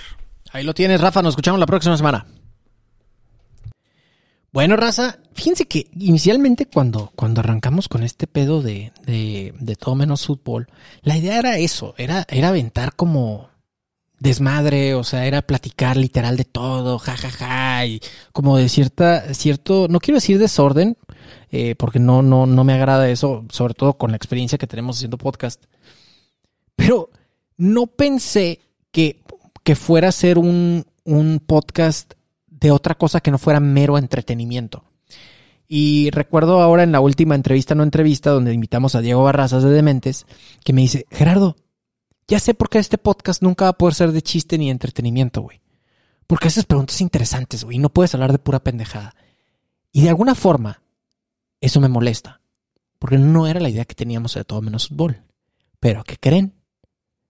Tengo un ultra, mega, hiper as bajo la manga. Con ustedes, este segmento que hace un desmadre siempre. ¿Qué está pasando con mi compadre, mi querido One Way Show, Oscar Quiñones? ¿Qué pasó, mi Oscar? ¿Cómo estás? ¿Qué rollo, Jera? ¿Cómo estás? ¡Qué show! Yo muy bien, aquí como siempre, la neta, con la sonrisa de oreja a oreja, dicen por ahí. Oh my God. ¿Qué rollo? ¿Qué nos traes? ¿Qué está pasando en este mundo bizarro, güey? ¿Tú qué, ¿Tú qué ves ahí en las redes sociales y que, ay, a ver, que no sé quién se va a casar con no sé qué tanto? Que ahí vivo, de hecho, eh, que bueno, para empezar, ¿cómo están, champs? Es un gusto y muchísimas gracias por escucharnos y por, de verdad, cuando leemos estas noticias de que, subimos un lugar y todos nos, de verdad, yo, a mí me suda el yoyo y todo el rollo. Ok, este, muchas gracias. Les dije que tenía unas bajo la manga. Les dije que lo tenía. Oye, traigo unas notas bien interesantes, pero a la vez traigo unos puntos de vista aún más. No sé, si no les gusta, la neta, no me importa, o si quieren, pues está chido. Pero bueno, el chiste es aquí hacer el desmadre, ¿no? En las redes circula por todos lados, es más, no nada más en las redes. Yo vivo en las redes, pero no nada más en las redes. Está en todas las televisoras, está en todos los este, programas de radio, eh, etcétera, etcétera. Esta gran noticia ¿Qué pasó? del machismo del senador Samuel. Oh my God, el rodilla gate. El rodilla time, el rodilla y mucha cosa, mucha pierna. Para empezar, la ruca ni pierna tiene. Pero bueno, este, eh, eh, él, él la ve como una pierna. Está bien. Yo la vi así como una mano, así como una mano parada. Es como que estaba así parada con, con la mano en, recargada en el piso y era su codo. Estoy exageradamente bueno. incómodo en este momento. Súper incómodo. Súper incómodo. Eh, no importa. Anyways, ok.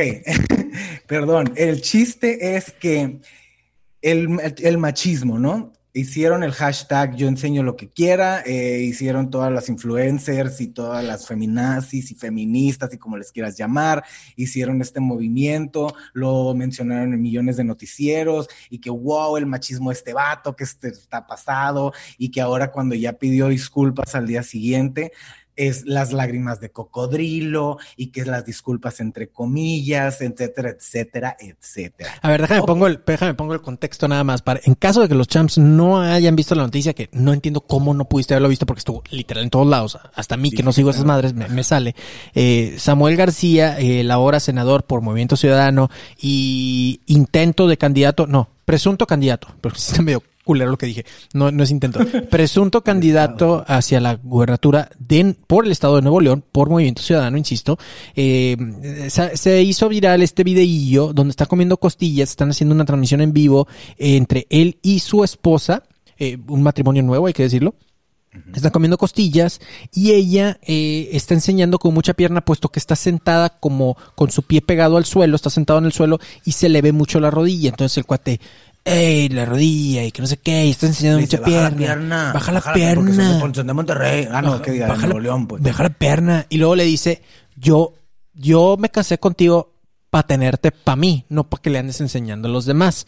Entonces, eso fue el acabose total. Listo, contexto hecho. Ah, bueno, y después pidió permiso, per- permiso, después pidió perdón. Eh, oh, Después pidió perdón y en el momento la mujer le dice, ay, perdón, o sea, como no manches, no sabía. Y ella le, le, le aclara, no, yo no veo la pierna, porque muchas veces cuando hacemos algún tipo de live o algún tipo de sí, transmisión, el ángulo no se ve completo. El ¿no? ángulo no se ve igual que como tú lo, como la otra persona lo percibe. Eso es normal, ¿no? Ujú. Ok, ahí te va mi rollo. Venga. Esto se va a poner bueno. Yo les dije. Tengo si el no dedo en la mano en el cuernito de reggaetón para en cualquier momento que digas una... va. ¡Pum! Interrumpo.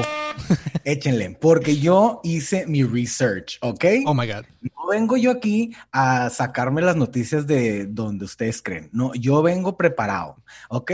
Entonces, mira, con varias personas, varios hombres, estaba yo platicando durante el transcurso de la semana y hablando de esta noticia. Entonces todos coincidían en la básica respuesta de decir, es que se pasó de madres el vato. O sea, si sabe que está en vivo, no sé qué. Una, a mí no me vengas a decir que si sabes que estás en vivo. O sea, ¿qué quiere decir No, no, que tienes ajá. que ser hipócrita cuando te estás Exacto. exponiendo? Sí, si no estás en vivo, entonces sí lo puedes hacer. Ajá. Exacto. Dos, les decía, no, pero es que, güey, es- ahorita ya no se usan estas cosas y que no mames, y que las, este, las mujeres son libres y que qué chido y bla, bla, bla. Y mi pregunta fue, ok, vato, si tú y tu morra o tu esposa, bla, bla, estuvieran en un en vivo y enseñaran la pierna y le llegarían comentarios de, ay, qué sabrosa y bla, bla, ¿qué harías? Y la respuesta de las personas y la cara de los vatos, fue, no, no manches, no, pues cómo. Y le dije, es que exactamente, y el vato lo dijo al día siguiente, no me enseñaron a ser feminista. Está en el norte, el vato, pues así creció y se le salió, no lo pensó, y después tal vez dijo, pues sorry, voy a aprender y bla, bla. Y ahora no podemos ni decir perdón en redes sociales porque ya la regamos, entonces ya todo es imperdonable. Ese es mi punto, Es- ojo. es-. Yo porque vi la cara de los vatos. Entonces, por eso dije que para todos traía. A ver, que una de sus novias esposas esté en la plena exposición en el internet, donde todos los videos se pueden descargar, donde todas las fotografías, donde se pueden Ajá. hacer screenshots, donde la gente es bien cochina, porque lo vamos a decir así, esté enseñando un poquito de pierna o nalga. Tú vas a decir, ah, no importa, porque estamos en el 2020, todo está cool, yo soy bien buena onda. Échenle. Quiero saber sus, sus, sus- sus Es- comentarios. eh, tengo que aceptarlo, no, no estaba listo para que opinaras de esa forma, ¿eh? De verdad no estaba listo. De hecho, juraría, hubiera jurado, preparé incluso mi argumento, porque yo hubiera jurado Ay, que ibas a, a- a- a- a- adoptar el, el- la opinión contraria. Es decir, se pasó, es un machista de mierda, etcétera, etcétera. Entonces yo iba a tratar de defender a Samuel García. Preparé mis argumentos para hacerlo. Sin embargo, Soy un factor sorpresa. eres un factor sorpresa. Te, te tu cuernito. Gracias. Entonces, voy a, voy a tratar de hacer, voy a tratar de hacer eh, lo mejor posible con esto. A ver. Mira, el tema de si lo es en la cámara o no lo es en la cámara, mira, compadre, a fin de cuentas es un servidor público y es una figura pública y estas personas saben muy bien qué es lo que se mueve en redes. Entonces, eh, eh, su, su esposa es, eh, es super influencer. Influencer de moda y cuanta cosa. Es Instagram, eh, ¿cómo se dice? Instagram model, algo así, creo que se llama. Este, Ajá, es y- y- Instagram Star. que no sé saben muy bien, saben muy bien qué cosas puedes, qué cosas no puedes, qué tan delicado está el asunto. A mí se me hace que el cuate de verdad sí es un machista, sí creo que el güey piensa de esa forma. Y mira, re- si a mí me hubieras preguntado, pensando en Dania, por ejemplo, que hubiéramos estado haciendo el mismo ejercicio, que por qué coño voy a querer eh, comer eh, costillitas tú en un piso y yo en otro, si vamos a transmitirlo, pues se me hace como, como, como un padre de Aparte más. enseñándose los dedos llenos de Barbie. güey. Eh, la, neta fue, asqueroso, caso, asquerosísimo, güey, asquerosísimo. Pero, pero bueno, eh, el, eh, ese punto, si a mí me hubieras preguntado qué hubiera hecho es, hey, estás, probablemente hubiera hecho alguna, alguna como tipo broma, así como que, hey, estás enseñando un poquito más, eh, qué onda, eh, ta, ta, algo por el estilo, como con gracia, por así decirlo, y dando el aviso. Entonces, si me dice yo no veo, pues sí, pero yo sí. Y, y las 15 mil personas que están conectadas también. Entonces, tomarlo con gracia, tomarlo con etiqueta. Es tu esposa, compadre. Y aparte traes, traes esa, toda esta idea eh, política, todo este programa político. Creo que sí deberías de considerar que las mujeres también votan. Y no es el hecho de que si es eh, correcto o incorrecto manifestar esto, simplemente es, hey, toma en cuenta y respeta, cabrón. Independientemente si te enseñaron o no te enseñaron. Para empezar, los hombres no pueden ser feministas. El cuate dijo eso, a mí no me enseñaron a ser feminista. Un hombre no puede ser feminista. Por naturaleza propia, discúlpeme, puedo estar equivocado, pero creo que un hombre no puede ser feminista. Y por otro lado es, no me enseñaron a, a ver, cabrón, tienes mamá. Y si a tu mamá le dices este tipo de cosas, yo no sé, yo creo que te hubieran dado con la chancla a morir, güey. Entonces, si te educaron como feminista o no, por lo menos sabes que se tienen que respetar a las mujeres y decir cosas como, es que yo me casé contigo pa' mí, no pa' que andes enseñando. Híjole, güey, el que enseñó y el cobre fuiste tú. Ese, ese es mi argumento, lo siento. Y no- este, y- ok. pero ¿sabes qué? Tristemente, tri- bueno, no tristemente, simplemente objetivamente, sí representa, esta, este, este, esta opinión no va a ser nada popular, tristemente sí representa como fue Samuel García con su esposa, sí representa a muchos mexicanos de diferentes clases sociales. ¿Ok? Entonces, Exactamente. eh, eh, eh, hagamos conciencia de ello, por favor. Champs, ojo a todos los que nos están escuchando. No estoy defendiendo al vato, ¿ok? Porque la verdad, yo no defiendo lo indefendible, eso la verdad me lo paso por los tanates, no importa. Wow. Lo que yo estoy viendo es que, es que es eso, o sea, realmente seamos realistas. Estamos en un país donde es eso. Y aparte, con lo de que está de moda, la toxicidad y la chingada, y que ahora parece que hasta un premio te dan por ser tóxico en todo el mundo. O sea, sí, es como, güey, se busca relación tóxica. Lo he visto en redes sociales. Come on, people. O sea, eso es por eso yo digo que está pasando. Ok. ok.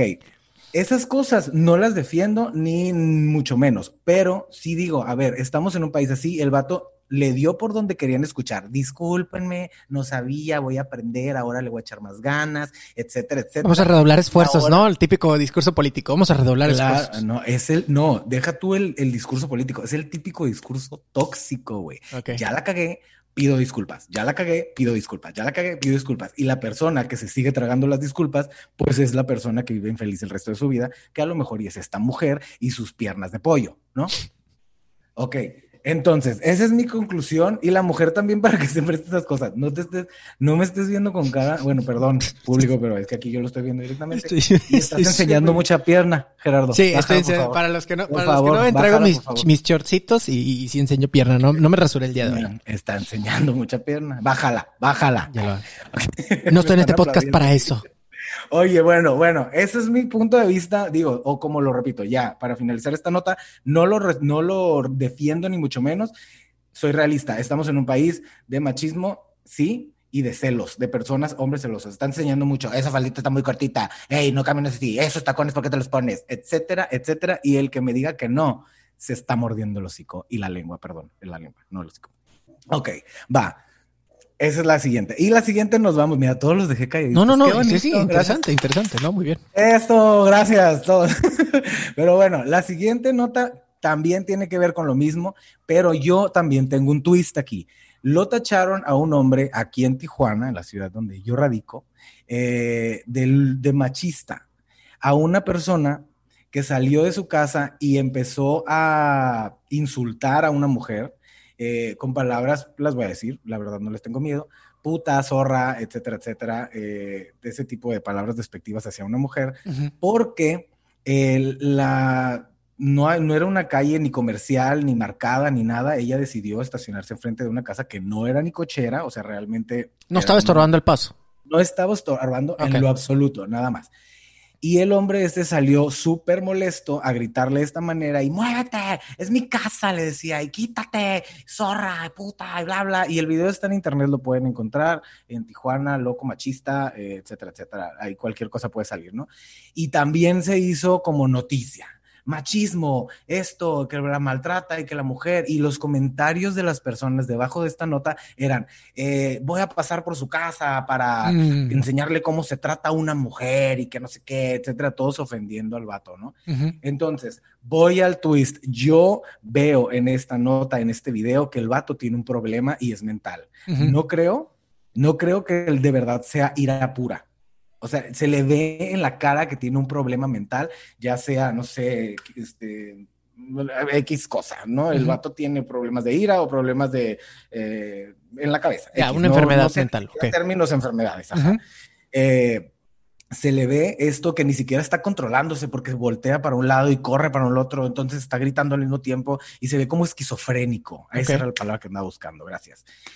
Entonces ella está muy asustada, obviamente hasta yo me asustara porque yo también de un golpe lo puedo sentar, pero no, no, o sea, ajá, no es como que voy a en- entrar en ese tipo de cosas.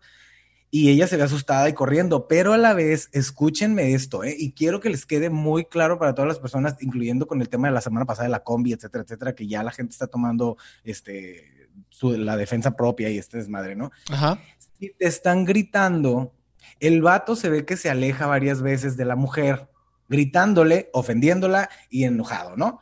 se aleja y se quiere como meter a la casa y ahí va la mujer con el teléfono acercándolo otra vez para decir, este señor, este señor me está grabando, me está agrediendo, me quiere pegar, que no sé qué. Entonces, si le sigues, Mm. en vez de agarrar tu carro e irte y dejas que, se- que el señor se aleje, vas a obviamente echarle leña al fuego, pues caramba. Porque también es muy molesto. Si ya estás emputado, si ya estás mentando madres, insultando gente y que te pongan un teléfono en la jeta y él fue, y él fue, y él fue, y él fue, pues nada más lo que haces es hacer que la persona se enoje más.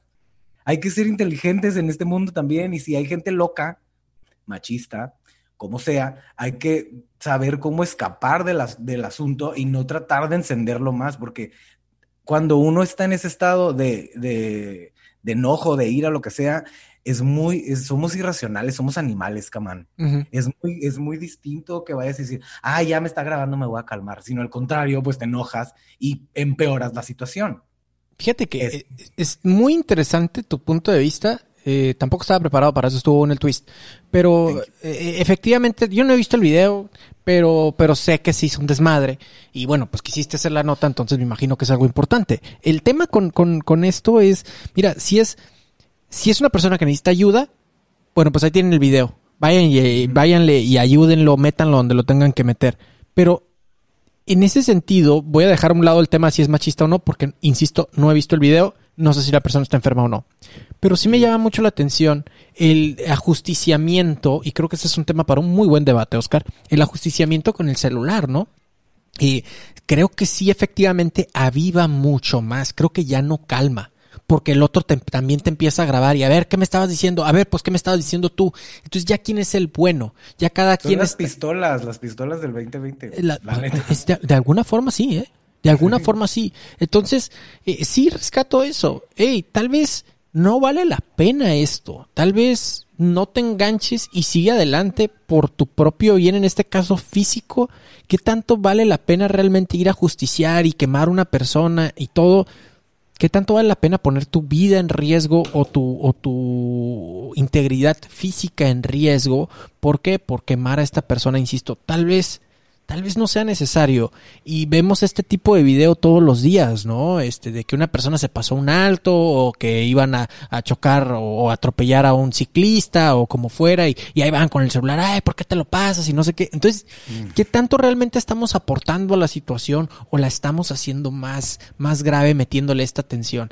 Es solo algo que... estamos haciendo según como justicieros, Ujú. solos, nomás porque tenemos un celular en la mano, cuando a veces, la verdad, te voy a ser bien sincero, la mayor parte de las veces que la gente expone este tipo de cosas o, o ve un algo lejos de ellos y van y graban y van y hacen su desmadre con el celular, yo la verdad hasta llego a pensar, ni de pedo es por justicia, ni de pedo es por miedo. Es morbo. porque ya se dieron cuenta que se van a hacer virales. Es morbo, absolutamente. Y la gente que lo ve Al- es por morbo, no porque van a ir a tocarle realmente y van a ir a, a arrestar a la persona. Difícilmente creo que se haga justicia, no por las de la ley. Entonces, eh, sí, tal vez creo que es un tema que vale la pena reflexionar un poquitito. Ahora, me atrevo a dar un pronóstico que va a ser cero popular, pero creo que va a haber un momento donde legalmente el andar grabando con un celular va a ser considerado como una grave invasión a la privacidad, independientemente, independientemente de que haya una pelea. Esto, según yo, no está eh, legalmente en México, no existe tal cosa, pero creo que va a haber un momento donde el estar grabando a otra persona sin su consentimiento, como pudiera ser un caso de este,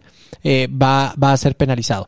Va, vamos para allá, se los firmo, no va a ser mañana, no va a ser el siguiente año, pero se los firmo que va para allá. No, Oscar. es que está cabrón. La verdad está muy cabrón porque si ya lo vemos como un arma, no Eh. lo vemos como una protección. ¿Algún, algún otro, traemos alguna otra nota? ¿Qué rollo? Quisiera decir, porque voy a englobar esto en una nota que ya saben que siempre dejo a las celebridades al último porque son súper importantes. Entonces, este, la- voy a dejar esto al último porque también voy a englobar esto, lo de la enseñada de la pierna con lo de la agresión. Sí. Este, se engloban en que esta mujer, una actriz que también es muy famosa en cuestiones de, pues, de televisión abierta, ¿verdad? Eh, Livia Brito se llama, estaba de- descansando poquito en una playa de México en agosto, pues porque pues les alcanza y van y ahorita que están en pandemia, pues a gusto también están gastando sus ahorros.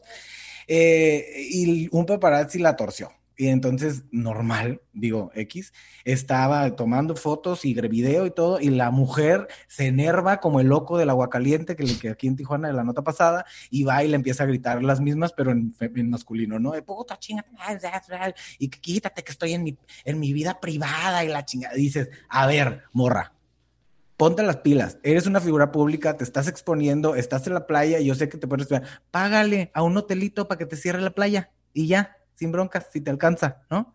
Porque sabes que la gente te quiere ver, que la gente te va a tomar fotos y la gente te va a pedir un autógrafo y la gente, a, eso te expones cuando eres una figura pública, vas a estar en las pantallas de todos lados y en los cines y en donde sea. Es normal, por eso la gente con varo, los hollywoodenses y la chingada, van y se pagan unas villas privadas perrísimas en Cabo y nadie puede entrar y nadie les puede molestar. Al contrario, si les toman fotos, los multan o los agarran a putas de ahí afuera, los, los guarros, ¿no? Pero entonces, va de la mano. Enseñó, la tomaron, se enojó. Entonces, esa es mi última nota, englobada en todo. Yo tengo una teoría de conspiración. ¿Estás listo? ¿Ah? Tengo una teoría de conspiración. ¿Estás listo? Sí. Creo que todo esto fue absolutamente planeado. Y estaba platicando con Dani, así que voy a respetar la fuente, ¿va? Estaba platicando con Dani el otro día de lo de Samuel García y ahora lo pienso lo mismo de eh, esta chica Livia, Livia, ¿verdad? Livia Brito. Livia, Brito. Pienso exactamente igual. Eh, que es... ¿Qué es la, qué es lo que se ocupa hoy en día, no? ¿Qué es lo que necesitamos? Que estemos, eh, ¿cómo se dice? En la mente de las personas. Eh, ¿Cómo te puedes fácilmente volver viral? ¿Cómo, cómo la gente puede eh, eh, mantenerte, eh, ¿cómo se dice? Eh, no obsoleto, sino mantenerte eh, vigente. vigente, gracias, gracias. Mantenerte vigente, ¿no? Entonces, tal vez Livia Brito, no sé si hace novelas o qué chingados, la verdad es que no me importa. Pero imagínate que ahorita no tiene un proyecto de novelas, pero ¿qué crees? Se mantiene vigente. Y lo único que le costó a él o a su manager, esa es una teoría de conspiración, ¿eh? yo no dije que esto es verdad, teoría de conspiración. Lo único que le costó a, a ella, a su manager, pues es el equipo de, de, cámara y tal vez alguna demanda que pudiera dar por los golpes que le, por el daño que, que le causó al, al, al, al camarógrafo. Eso son cacahuates comparado con una campaña de publicidad. Cacahuates. Samuel García, lo mismo todo México ahora sabe quién chingados es Samuel García. Y como lo dije hace unos minutos, sí representa a una parte de los mexicanos. Sí representa. Entonces, Ay, no, nos guste o no. No te vayas lejos. Es que no nada más, o sea, es México, a, a, ambos sexos.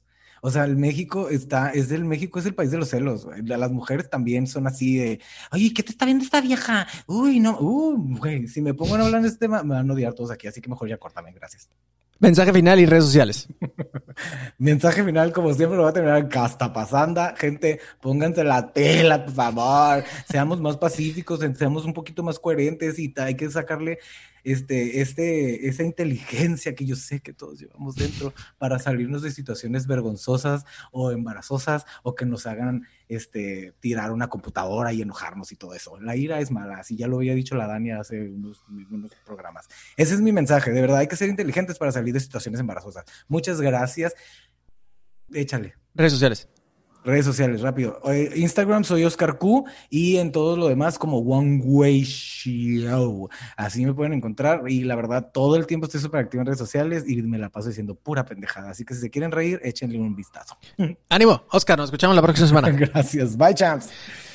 Pues ahí lo tienen, ¿no? Este, eh, efectivamente, un segmento muy serio, eh, con alta investigación, alta investigación periodística. Eh, nuestro corresponsal, Oscar, eh, inyectándole seriedad y, profesionalismo a este, a este su programa, a este su podcast de todo menos fútbol. Hablando de, cosas profesionales, permítanme de nuevo desenvolver una eh, alfombra roja, pero, pero de seda.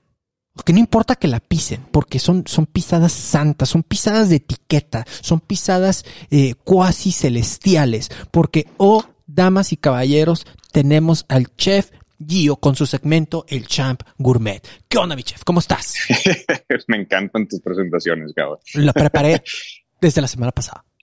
Obvio, obvio, me imagino. Champs, ¿cómo están? Eh, gracias, como dicen todos, gracias por escucharnos, gracias por estar aquí. Qué fregona, ahí vamos, ahí vamos, sigan escuchando y sigan mandando mensajitos bonitos. Y, sí, puro mensaje bonito, positivo, chingón. Bonito, los queremos mucho. Este, positivo chingón, como debería ser todo en la cocina y como debe ser ahorita todo el tema este de que está por todos lados, cabrón. Y, traes un tema, ¿sabes qué? Este no debería de ser el primer episodio que escuchara alguien ¿eh? en este podcast. No. No, de, lo juro que acabo de pensar. Vamos a tocar otros puntos, vamos a tocar otros puntos.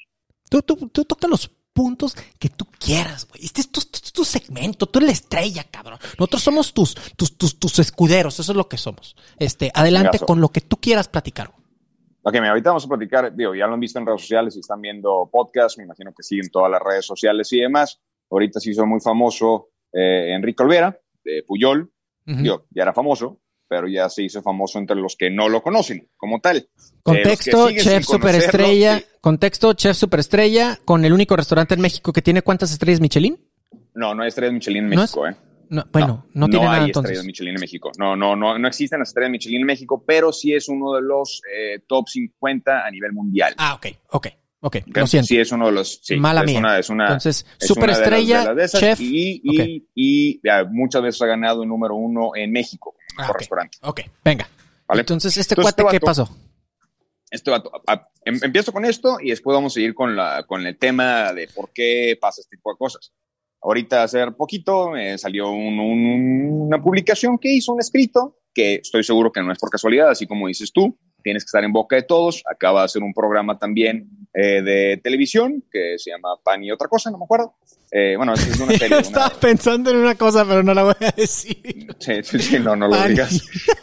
pan y vino, pan y vino. es, ajá, y es, y es, y es, y bueno, tocan temas de todo tipo, entonces obviamente una de las formas más fáciles de, como dices tú, de hacerte publicidad es decir algo controversial, que a mí no se me hace tan controversial, honestamente, eh, porque, porque pues no, el vato chef, que la verdad sí es, sí es muy buen chef. Hay muchos cocineros, igual que yo, que, que, no lo siguen o no lo quieren, pero la verdad, yo sí, a mí me gusta, he ido a su restaurante, eh, eh, varias veces diría una amiga, no, he, ido, sí, he ido a su restaurante, me gusta mucho, la verdad, me gusta la propuesta, me gusta lo que hace, eh, y, tiene restaurantes aquí, tiene restaurantes en, en Nueva York, uno que se llama Atla, otro que se llama Cosme, va a abrir otros restaurantes en Los Ángeles cuando pase todo este desmadre.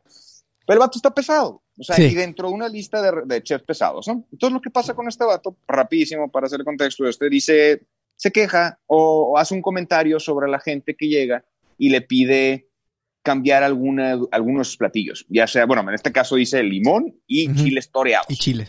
Ese es, y eso. Eso es prácticamente lo que dijo y se desató pues un desmadre durísimo, muy chistoso. He estado leyendo comentarios, o sea, exagerado, que la verdad dices, güey, está cabrón la sociedad. Una, tristemente, yo soy mexicano, orgullosamente mexicano, pero sí está pesado como lo quieren linchar, cabrón. O sea, cuando realmente no está haciendo ningún daño, ¿no? O sea, no está haciendo algo. Yo apoyo, la verdad, yo apoyo la, la, posición que tiene. Yo sé que ahorita tú me vas a decir que no, pero yo apoyo la posición que tiene. te vas a sorprender de mi opinión. sí, sí, sí apoyo la posición en la que se pone, porque hay para todo. O sea, y el tema principal es la experiencia culinaria. Ajá. Comer, experiencia culinaria. Tú puedes tener experiencias culinarias en los tacos, en los taquitos de canasta, en, el, en el mercado más chingón, en el mercado más chafita. Mientras a ti te encante, eres feliz de la vida. Este tipo de restaurantes, como Puyol, tienen menú de degustaciones. Ya lo platicamos el la semana pasada, claro. Eh, eh, eh otra vez, es un menú de degustación, es tú llegas, te sientas y el chef te sirve lo que él decidió. ¿Ok? Él te va a servir todo lo que, lo que él haya dicho, esto vamos a hacer.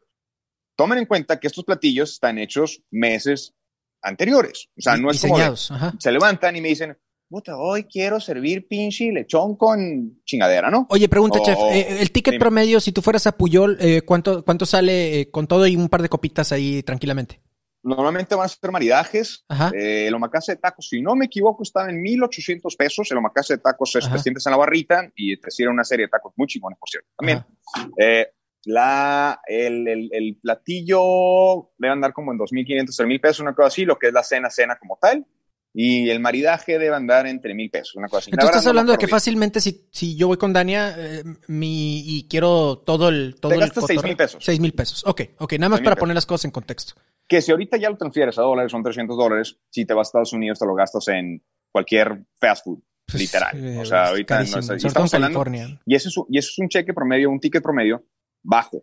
Eh, si te vas a otras partes del mundo, andan alrededor de 500 dólares por persona, que estás hablando de 10 mil pesos, que eso es lo que te va a costar sentarte con algo de pistitos en otros restaurantes que son por el estilo. Entonces estamos hablando que es un restaurante, la verdad, una experiencia muy chingona, eh, eh, porque hablan mucho del servicio, por ejemplo, es, no le quiso servir limones y chile, qué mal servicio del restaurante. No, cabrón. O sea, cuando tú llegas ahí, te sirven desde que, desde que te paras en la puerta, te van a hacerte sentir como rey, como lo que siempre he dicho, que te hagan sentir como rey.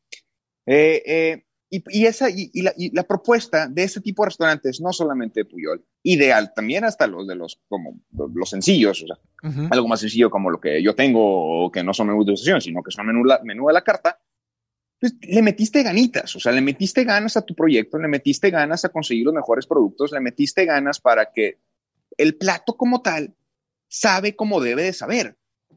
O sea, yo sé que en la, en la cocina es muy subjetiva, ese es el tema también con los restaurantes, la cocina es muy subjetiva, a ti te puede gustar, a mí me puede gustar, a otra persona no, normal, es normal, no pasa nada, pero de ahí enfurecerse a tal manera donde casi tenía, por ejemplo, este vato tenía problemas ahí con el restaurante porque muchos de, de los vecinos están Mazarik, no los querían y no lo querían y demás, tratando de sacarle de, y estará legal el restaurante, Mm. hay que mandarle a la Político. hay que mandarle a, sí, o sea, hay que mandarle muchos rollos y dices, oye, espérate, cabrón", o sea, es un restaurante como cualquier otro que le está metiendo todos los kilos, que, que ah, y más ahorita pues están batallando una madre, pero que le están metiendo todos los kilos, tone it down, o sea, eh, tranquilo, cabrón, o sea, no pasa nada. 2020, nadie puede, nadie puede Pues bajarle. sí, nadie puede, nadie puede bajarle los ánimos, ¿no? Ok. Entonces, la- dime, dime. Abróchate el cinturón, cabrón, porque ahí te va. Ajá. Chef Olvera. Es un cuate Ajá. que ha salido en, eh, en programas de alto renombre, en TV, eh, ¿cómo se dice? Sí, En sí, reality sí. TV, este, como Ajá. el superestrella, porque el vato está muy picudo. Y, cabrón, y honestamente, en, en, en los programas, cuando yo lo he visto, pues sí, la verdad parece mamón. O sea, hay que decirlo. O sea, es sangronzón, Ajá, es especialón. No, no, no, no es un tema personal con él, ¿no? Y voy a defenderlo, güey. Porque hasta un punto. Porque el cuate lo que dice, mira, pongamos las cosas en perspectiva. El chef Olvera, al igual que todos los chefs, y creo que, corrígeme si estoy equivocado, es un artista. Los chefs son un artista.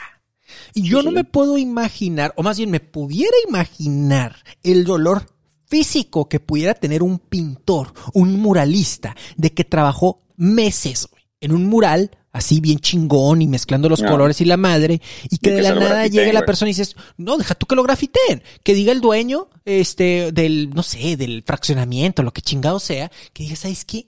No me gustó este verde, pícale aquí, muévele allá, ponle un verde un poquito más aguacate, lo que chingado signifique eso, ¿no? Entonces, puedo imaginar el dolor físico e incluso una cierta ofensa. Piensen, pongan la Sí, claro. perspectiva, perspectiva, Claro. artista, artista. Mira, te voy, a- te, te voy Entonces, a poner una, te, sí. te- te- te- te voy a poner un ejemplito ahí de uno de los comentarios que, que vi y me encantó. Adelante. Porque también, o sea, el, el, el- vato nunca puso, el chef nunca dijo, nunca dijo ninguna nacionalidad, dijo comensales. Me preocupa porque la verdad mucha de la gente se puso el saco, o, o todas, o sea, fue, fue como de a mí que no me digan que la madre, que no le puedo poner tacos si yo estoy pagando. El otro tema que también me, se me hace raro es porque dicen, si yo pago, yo pago, yo puedo pedir lo que sea. Ahí, me, ahí también me brinca un poquito. Tú estás pagando por una experiencia como tal. Cuando vas a estos restaurantes, vas para una experiencia. Quieres probar lo que el chef tiene como propuesta. Para eso son estos restaurantes. Son cocina de autor. Estás esperando tener una propuesta, una dinámica. Habrá platos, como a mí me ha pasado, que a mí no me gustan. O sea, de repente me ha tocado ir a cenas de estas que digo, ¿sabes qué? Esta sí me gustó, esta no tanto, esta quién sabe. Si regreso, no regreso. Punto, se acabó pero no le pido nada, o sea, no le pido nada al, al- al cocinero o al chef y decirle, oye, ¿sabes qué, cabrón? Pásame, soy mexicano, güey, pásame un poquito de salsita, cabrón, chilito. Me fascina, me fascina ponerle picante a la comida, yo soy feliz, pero cuando vas a este lugar o a este tipo de lugares, vas por la experiencia. Por eso es el tema de, la de hoy, experiencia culinaria como tal. Yo he comido en partes, porque lo voy a decir, me gusta viajar y comer, para que no se quede, porque me dan carrilla de eso, que viajo y como todo el tiempo. Eh, eh, eh, me gusta y me gusta vivir la experiencia como tal. Entonces no estoy buscando cambiarla. O sea, no vas a otro país para decir, oye, ¿sabes qué? voy a ir a Italia a, a pedirle ketchup para ponerle ketchup porque así me la como en la casa. No, pues, pues si te gusta en la casa comértela con ketchup, qué chingón, está tu madre. No, no te va a ir más ah, allá. Sí, pero, pero te tengo que tener ahí porque estás hablando de chef a chef. Tú tienes ese conocimiento y tienes esa, puedes tener esa, ¿cómo se dice? Empatía. Pero déjame leerte las propias palabras que hizo la columna el chef Olvera. Lo trato de hacer rápido. Vamos a ver, en su columna publicada en Reforma, por cierto, el chef manifestó lo siguiente, entre comillas, la creatividad invertida en las múltiples noches sin sueño que representan hacer sus propios platos. Como ejemplo en lo anterior, señaló a los clientes que pedían chiles toreados para el fettuccini, que cuidadosamente salteábamos a la minute, whatever that means, en una cremosa... A la minute es que lo hacen en el momento, o sea, lo, ah. sacan la pasta como tal, la cocinada y a la, minute. No, son, cosas preparadas, pues, no está, no está hecho ahí, nada más lo sacan de la olla y te lo avientan. Ok, ok, ok. En una cremosa salsa de langosta perfumada con un poco de jerez fino. Esto suena delicioso, por cierto. Y quienes piden limón para cualquier platillo. Déjenme cierro con esto que es lo que mayormente se le critica a Giovanni. Creo que, creo que hace falta esto en el, en el contexto. Con sus inconcebibles peticiones, lograban desatar la furia de la mayoría de los cocineros, chef y sus chefs, incluyéndome, subrayó. Ante tal atentado contra sus platillos, dijo, esta mentalidad desafía el pensamiento muy norteamericano de darle siempre la razón al cliente, que no siempre la tiene, así como el pueblo, ah, espérame, espérame, déjame terminar esto, así como el pueblo tampoco siempre la tendrá. Y aquí es donde creo que el cuate quiso dar un mensaje político. Eh, sí, claro, se metió en la polaca. Y no, no se me hizo, no, se hizo tan leamos esto, dice, nuestros líderes, ya sea en el gobierno o en el sector privado, no deben escapar a esa obligación de atención al cuidado. Es de ellos la responsabilidad de salvaguardar los intereses de todos nosotros, de tomar decisiones que desde afuera pudieran parecer temerarias por causar un posible derrumbe instantáneo de la popularidad ante los clientes, pero que en realidad son la única manera de garantizar la, viabilidad y la buena reputación de nuestros locales no sé. Te puedes ir te puedes ir por dos lados ahí. A ver, dime, dime. Sí, no, no, no sé si era el mejor momento, el mejor lugar, eh, ni, ni tenía que ver. Creo que el Señor genuinamente podía, así como tú lo haces semana tras semana, podía enseñarnos a tener estas experiencias culinarias de una forma un tanto menos despectiva, pero ¿quién soy yo para juzgar al Señor? Es un artista, insisto. Pero de ahí a pasarte a un tema político y querer dar lecciones de servicio al cliente y de que política y que, que, tienen que tomar las decisiones y todo, no sé, mira, es tu negocio y tú tienes el derecho de hacer lo que tú quieras y evidentemente lo has hecho bien por todos los premios y la chingonería que se supone que es el restaurante y que tengo que decirlo, yo quiero ir a probar. Eh, sí, la verdad está muy rico. Vayan. Pero, pero de ahí a, a, querer aprovechar y viralizar tu columna con temas polémicos y muy sensibles socialmente hablando, digo, ay, güey, tal vez, tal vez el que le está poniendo limón a tu nota eres tú. Eso es lo único que quiero decir. Fíjate que no, es que aquí el tema es de que la gente no se fue a lincharlo por el tema político. O sea, la gente se fue por el tema más de, de, de yo pago, porque bueno, son los comentarios que, he leído, ¿no? no, no yo pago, yo le puedo echar lo que yo quiera. Y son comentarios de Facebook, cabrón. O sea, son, y, de, de esa madre. O sea, son los comentarios que he leído y, la, y, y, también hay gente que también escucho, ¿no? Que de repente platica. Y dice, yo pago, yo tengo todo el derecho. Sí. Y, me, y te decía lo del comentario hace ratito, porque pone uno y dice, es como si fueras a escuchar la sinfónica, cabrón, y le pides reggaetón, güey. Sí, sí. ¿Por qué? Porque tú pagaste tu boleto, ah, pues yo quiero escuchar reggaetón, ¿no? Sí, Entonces, digo, para todas las experiencias hay. Hay lugares como los tacos que le ponen un montón de salsas, que puedes llegar y escoger todas las salsas que quieras. Y es muy normal. ¿Y por qué? Porque ellos dicen, ¿sabes qué? Esta madre se lleva con esta salsita, con esto, con esto, con esto. Es más, hasta le haces caso al taquero cuando le preguntas, oye, ¿qué, ¿con qué salsa está más chingona? Ah, la verde, esta pico en chingo. Ah, y se la pones y no les molesta, pues. ¿Por qué? Porque le puedes poner toda la salsa que quieras y tú se lo estás recomendando. Es lo mismo en estos restaurantes. El vato ya te recomendó todo lo que hay. ¿Por qué? Porque ya te lo está sirviendo como va, como es. Hay una palabra que se llama omakase.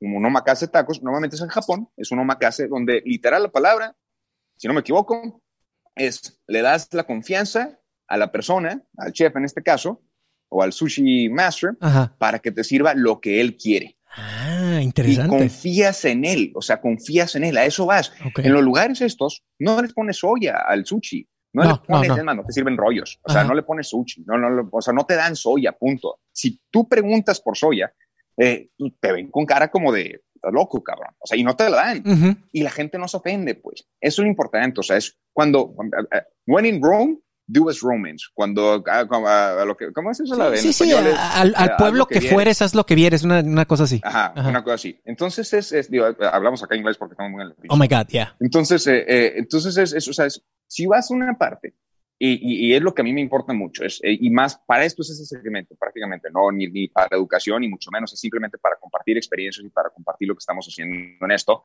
que es, si tiene la oportunidad, que sí hay oportunidad, bueno, antes de COVID hay un poquito más, pero si hay oportunidad, una vez que salgamos de esta, viaja lo más que puedas, a donde sea, no tienes que viajar lejos, viaja en tu, en tu estado, viaja en tu, en tu, en tu ciudad, y si puedes viajar de otro país, viaja a otro país. Te ayuda mucho a abrir muchas cosas, mucho, mu- te ayuda para el paladar, otras culturas y demás. Eh, eh, imagínate que tú vas a, a- y hay mucha gente que lo hace, que vas y llevas a un omakase y llevas tajín, porque, bueno, bueno, bueno, ya, ya, polvito, Sí, sí.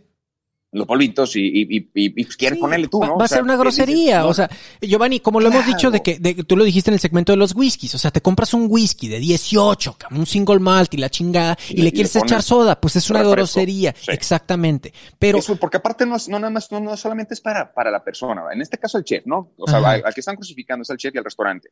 Eh, si no, tú eh, estás rebajando lo que compraste, ¿no? No, aparte, pero déjate el, el productor, el, el agricultor que hizo ese tomate, que lo, cu- que lo cuidó, que lo, que lo cultivó, que lo creció y la madre. Y este vato, porque así lo que hacen estos chefs, normalmente van por el mejor producto, por el mayor calidad o por el que Sí. tiene más cuidado. Sí. Entonces llegas tú, como simple mortal que somos, y, y- y- y- igual no estás enterado de esto, ¿no? O sea, que, que el- la persona lo hizo con un frío cuidado, ni siquiera el chef, la persona, el Ujú. que lo creció, el que lo cultivó. Llegas tú, y sí realmente, porque la, realmente sí pasa esto, sí le das en la madre.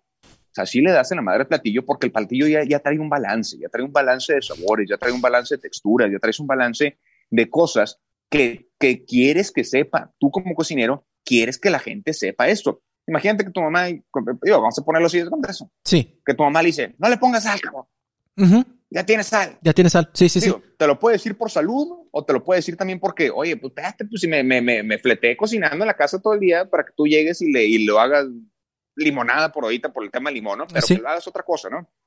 Entonces, ese tipo de cositas. Entonces, a lo que, resumiendo un poquito, es cuando este tipo de experiencias hay para todo. O sea, el caso es disfruta, déjate llevar. Ya, si definitivamente quieres agregarle otra cosa, pues cuando regreses, bueno, pues o, o no regresas, o dices, ¿sabes qué? Pues ese lugar no me gustó porque le sentía que le faltaba cositas, cabrón. Le faltaba limón, le faltaba salsa, le faltaba otra cosa. Para, para, la ventaja de México es que en todos lados hay cocina y en todos, lados, en todos lados hay una excelente cocina. Yo me acuerdo de comidas memorables, las flautas de Coyoacán, que me fascinaban cuando vivía en la Ciudad de México, que yo, las amaba, cabrón. Y, tenía, y no les echaba nada. ¿Por qué? Porque tenían salsa, lechuga, el, el, quesito y la madre. Tenía una tirita de carne, pero, pero estaba riquísimas. Y eso son experiencias culinarias. Como eso les digo, los tacos de canasta, un restaurante elegante, un pero déjate llevar poquito. Deja que sea. Prueba las cosas.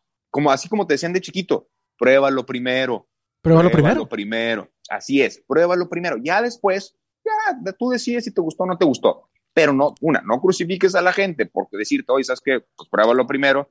Una, la otra, no apliques el yo pago, yo mando, porque también no se me hace muy, muy, muy justo. Respetuoso. Eh, eh, respetuoso y aparte, la verdad, es, es, es, un, es, una, es, una, es una actitud muy feita.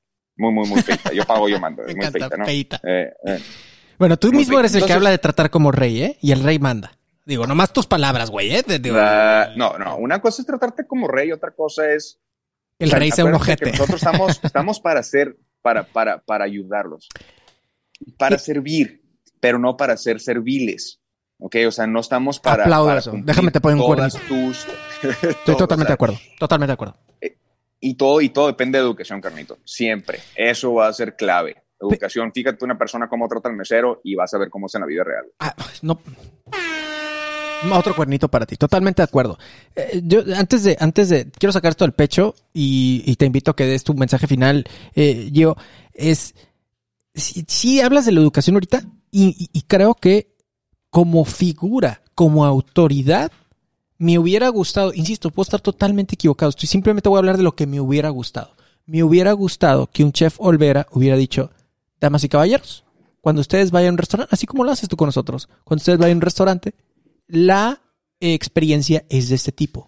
Pruébenlo primero, porque son ingredientes y son comidas que se hacen así y así y así. Y desde que se que- creció el producto, se pensó para que lo probaras de esa forma. Y ustedes Sí están te lo explican, ahí es el tema. No, en la columna el vato fue ahí. mamón. En la columna el vato fue mamón y, y actuó con cierto desprecio a mi punto de vista. El cuate es un artista, no podemos pedirle a eso. Es, es como si habláramos de Juan Gabriel desde mi punto de vista, que en paz descanse si es que está muerto. Ah. Ah. Eh, sí. Si, si hablaran, o de Luis Miguel, por ejemplo, que hay múltiples videos de él que es un mamón con el técnico de audio, es un mamonzote, pero claro, nadie le va a dejar de aplaudir porque es un astro al micrófono. Son perfeccionistas, cabrón. O sea, a final de cuentas, mucha de la gente, mucho de ese nivel, va a tender a ser un poquito más sangrón. Porque sí, estás sí, hablando sí, que están buscando una perfección para que la gente le guste, porque no estás pagando tres pesos, pues. Eh, bien. sí, o sea, sí, tiene que gustarte y tiene que recomendarte. Ese es un tema principal. Entonces, cuando vayan, cuando vayan a una experiencia como estas, yo sí, como recomendación para cerrar, es disfruten, Ujú, vayan con la mente abierta, ujú. porque te- a mí me ha tocado comer eh, medusas y, y no sé qué cosas de no, chingadera y media, Ujú. muy chingones, la verdad, al final ya no me acuerdo porque te digo lo del pisto, Ujú. pero, eh, eh, pero cosas que, que, que se respetan, porque yo no le voy a decir a un René Redzepi, que es un vato en Noma, que está pasado de lanza a su restaurante, decirlo, échale limoncito, cabrón, pues, a Dinamarca, porque, o sea, porque, pues no, o sea, ¿por qué? Porque está respetando, para eso vas a estos restaurantes. Ujú. Si quieres otro tipo de experiencia, para todos hay. Eso me queda claro, para todos hay, nada más es, vayan con mente abierta, disfruten cuando lleguen, y si les llegó un cuentón, disfrútenlo porque se la pasaron de poca. Interesantísimo, mi chef. Eh, redes sociales para seguirte. Eh, Giovanni.bracea, digo, igual me pueden escribir, no sé si conteste, pero Wow. tú, o sea, escríbeme, Giovanni Bracea, ahí van a, van a, van a estar suaves. Es, es- es como todos los chefs son iguales al demonio, ¿no? Abrazote, carnal. Nos escuchamos la próxima semana. Cuídense mucho, ánimo. Animó. Y que, que este, este programa, fíjense que definitivamente me da miedo que sea el primero que escuchen muchos de ustedes. Y matemáticamente hablando, esa va a ser una realidad. Sobre todo ahora que estamos en los primeros lugares. Pero me, me, al mismo tiempo, si te gustó este episodio, creo que vas a amar el programa. Porque ha representado muy bien la idea que tenemos. O sea, el hecho de poder debatir, discutir, eh, ejercer la tolerancia y tratar de pensar de una forma distinta, tratar de sacar, de sacarnos de nuestra propia, de nuestro propio criterio y poder entender a los demás. A fin de cuentas es un ejercicio muy padre que me encantaría que como sociedad ejerciéramos un poquitito más. Y si le podemos inyectar eh, entretenimiento a esa fórmula, pues era lo que chingados queríamos desde el principio. Vamos pues con nuestro último segmento, con el hombre mágico, el hombre que sabe cómo resetear las computadoras. Si tú necesitas pasar de Windows 94 a Windows 98, este señor te va a decir cómo. ¿Qué onda, Ezequiel? ¿Cómo estás? Bien, bien, Gerardo, bien. ¿Sabes lo que les voy a decir? ¿Qué vas a Que les puedo instalar Windows 2000. ¿Cómo Windows la ves? 2000, brother. Este, es- este, es- estamos en el futuro. El futuro es hoy. El futuro es hoy. Oye. ¿Qué onda? Nomás rápidamente, por cierto, para mí, ¿te acuerdas cuando salió Windows ME? La versión ME y la, la ME fue una basura, Sí, la sí. esa. Pero nadie tuvo Basura. esa madre realmente. ¿O tú tuviste Windows ME? No, yo sí tuve Windows ME. Viste como el único. Seguro Bill Gates tiene tu nombre ahí a un lado acá. The only one that, had the Windows. ME. Sí, fue una computadora que me compraron ahí, que miramos en la... ¿Te acuerdas tú cuando en la- antes en la televisión anunciaban, compren la nueva computadora Pentium 1 Sí, con claro. Windows 98? Y era como un, un paquete con, ¿Sí? con software, enciclopedias y toda la onda. Bueno, eh, ¿qué onda Gerardo? ¿Cómo estás? Súper bien, mi estimado. ¿Y tú qué rollo? Nada, aquí ya emocionado. Antes de empezar con el segmento, oye, qué chingón. Top 7, me levanté hoy en la mañana, miré el Apple Podcast y dije, oye, no manches, top 7, ya estamos ahí casi tocando ahí en el top 5 con otros podcasters. Y Sí, ¿Te sí, acuerdas sí, que lo había dicho? Eh, dije, en 3, 4 más episodios, top 10, y mira, No, no, no, no, you called it, pero, pero eso solo demuestra la basura de podcast que hay afuera.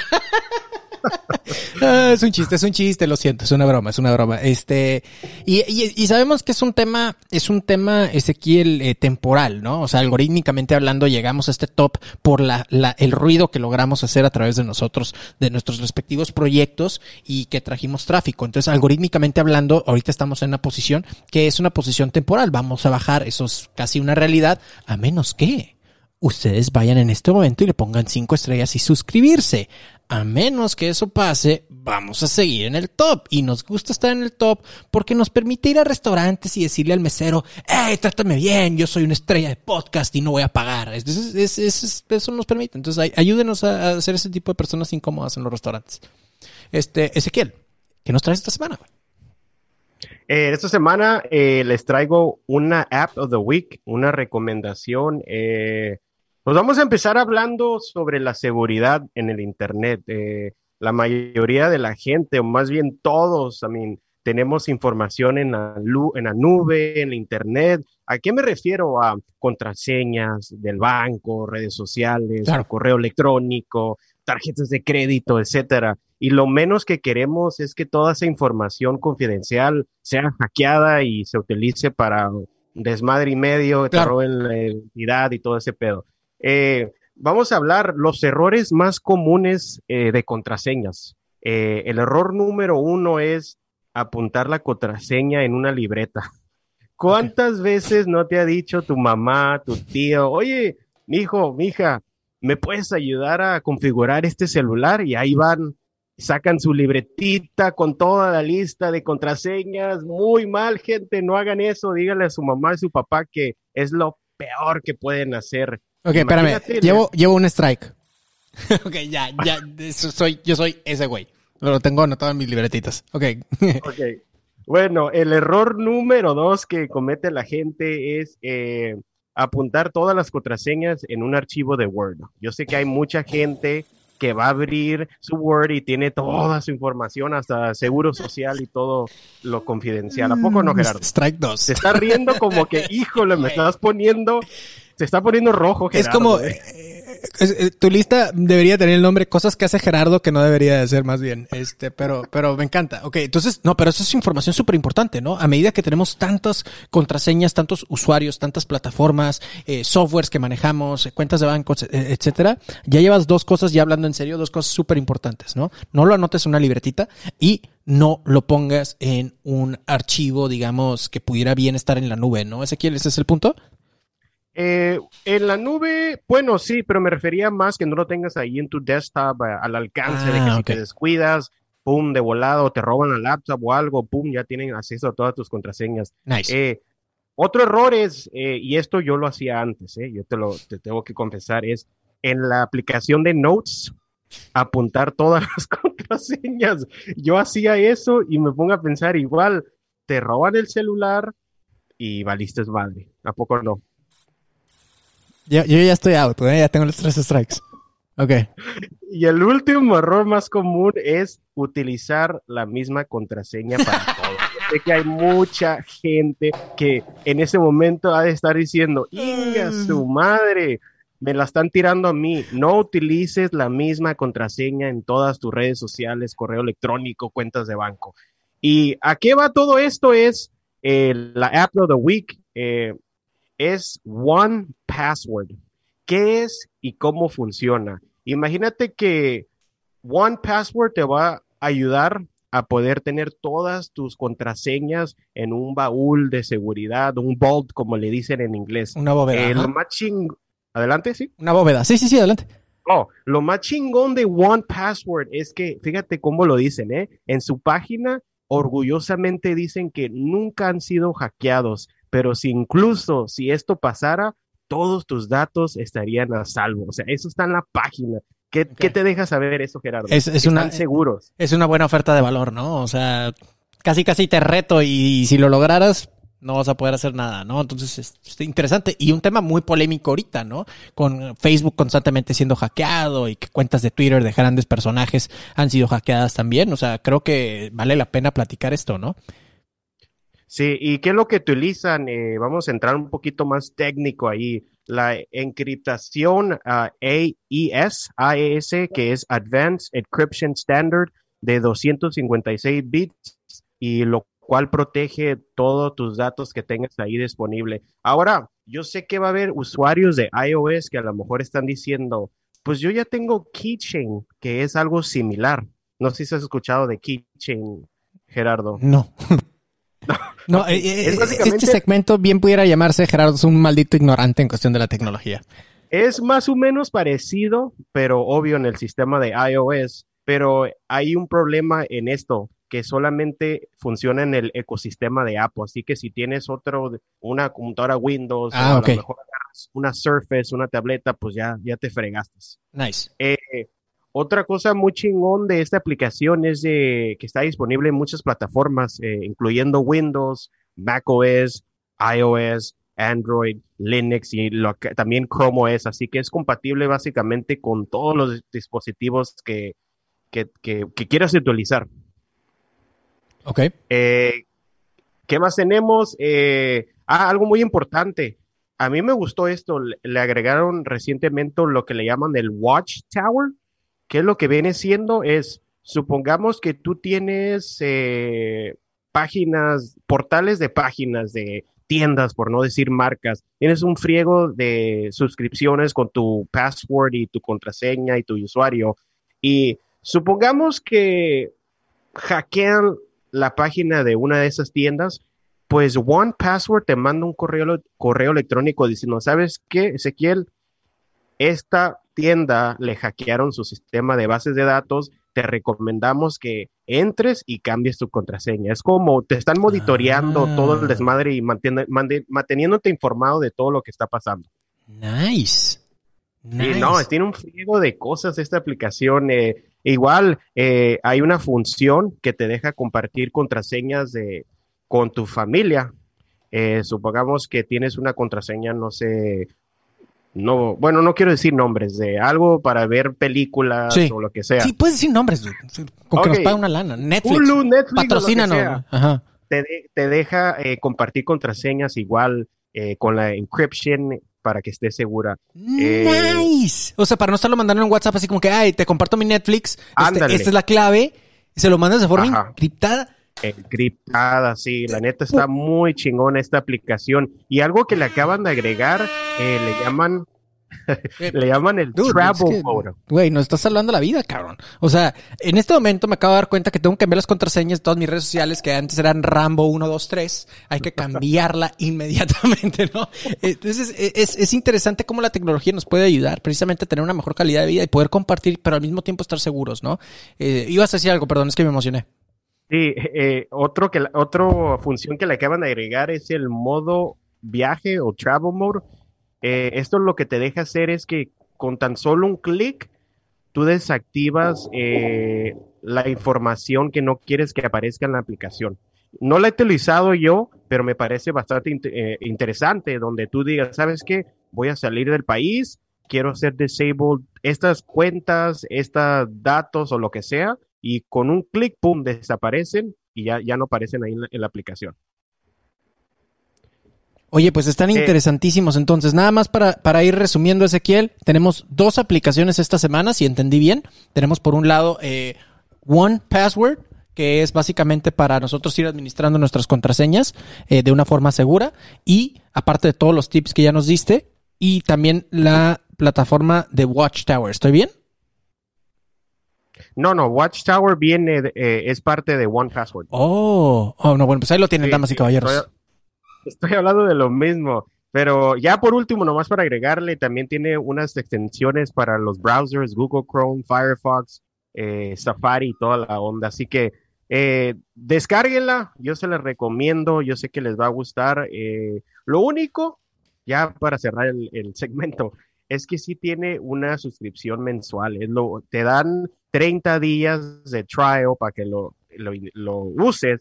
Después de ahí tiene un costo de 2.99, pero te ofrecen muchas funciones. Así que vale la pena, 2.99 para guardar todas tus passwords. Ah, no, no, no más passwords, o sea, puedes también, eh, eh, no sé, hay gente que lo utiliza para poner su identificación o Mm. cosas más personales, porque todo está encriptado y Información sensible, por decirlo así. 2.99 a mí se me hace bien. ¿Tú qué opinas? No, pues interesante. Creo que sí vale la pena, pero me voy, la verdad es de que me voy por la versión eh, gratuita, que es los cuatro tips que presentaste al comienzo de esto. Si van a hacer algo, si van a pagar o no van a pagar, no necesitan hacerlo. Hagan esto que menciona Ezequiel al principio de este segmento. Mensaje final y redes sociales. Sí, eh, mensaje final, eh, como dijiste a- al principio del podcast, eh, que nos dejen cinco estrellas en Apple Podcasts, por favor, eso nos va a ayudar a subir al top 5. esperemos que, no sé, a lo mejor en la se- semana que viene ya estamos en el top 5. Eh, redes sociales, me pueden seguir en Instagram como es arroba Ezequiel Ortiz. Igual también tengo un podcast eh, del 4x4.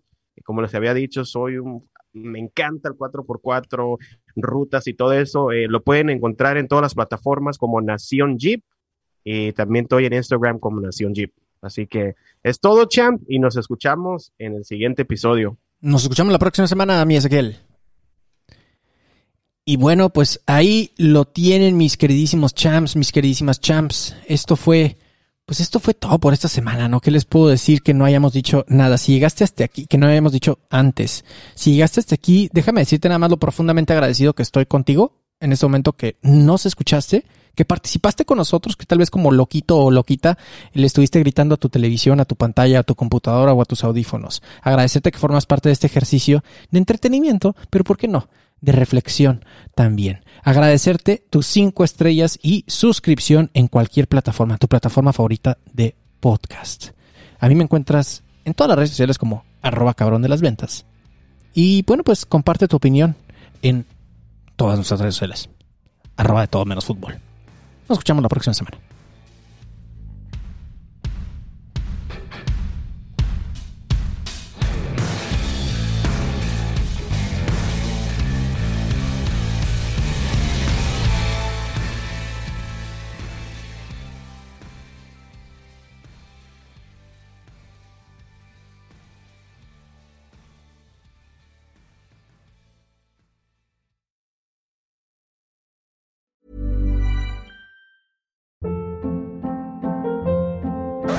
Hold up. What was that? Boring. No flavor. That was as bad as those leftovers you ate all week. Kiki Palmer here, and it's time to say hello to something fresh and guilt-free. Hello Fresh. Jazz up dinner with pecan-crusted chicken or garlic butter shrimp scampi. Now that's music to my mouth. Hello Fresh. Let's get this dinner party started. Discover all the delicious possibilities at hellofresh.com.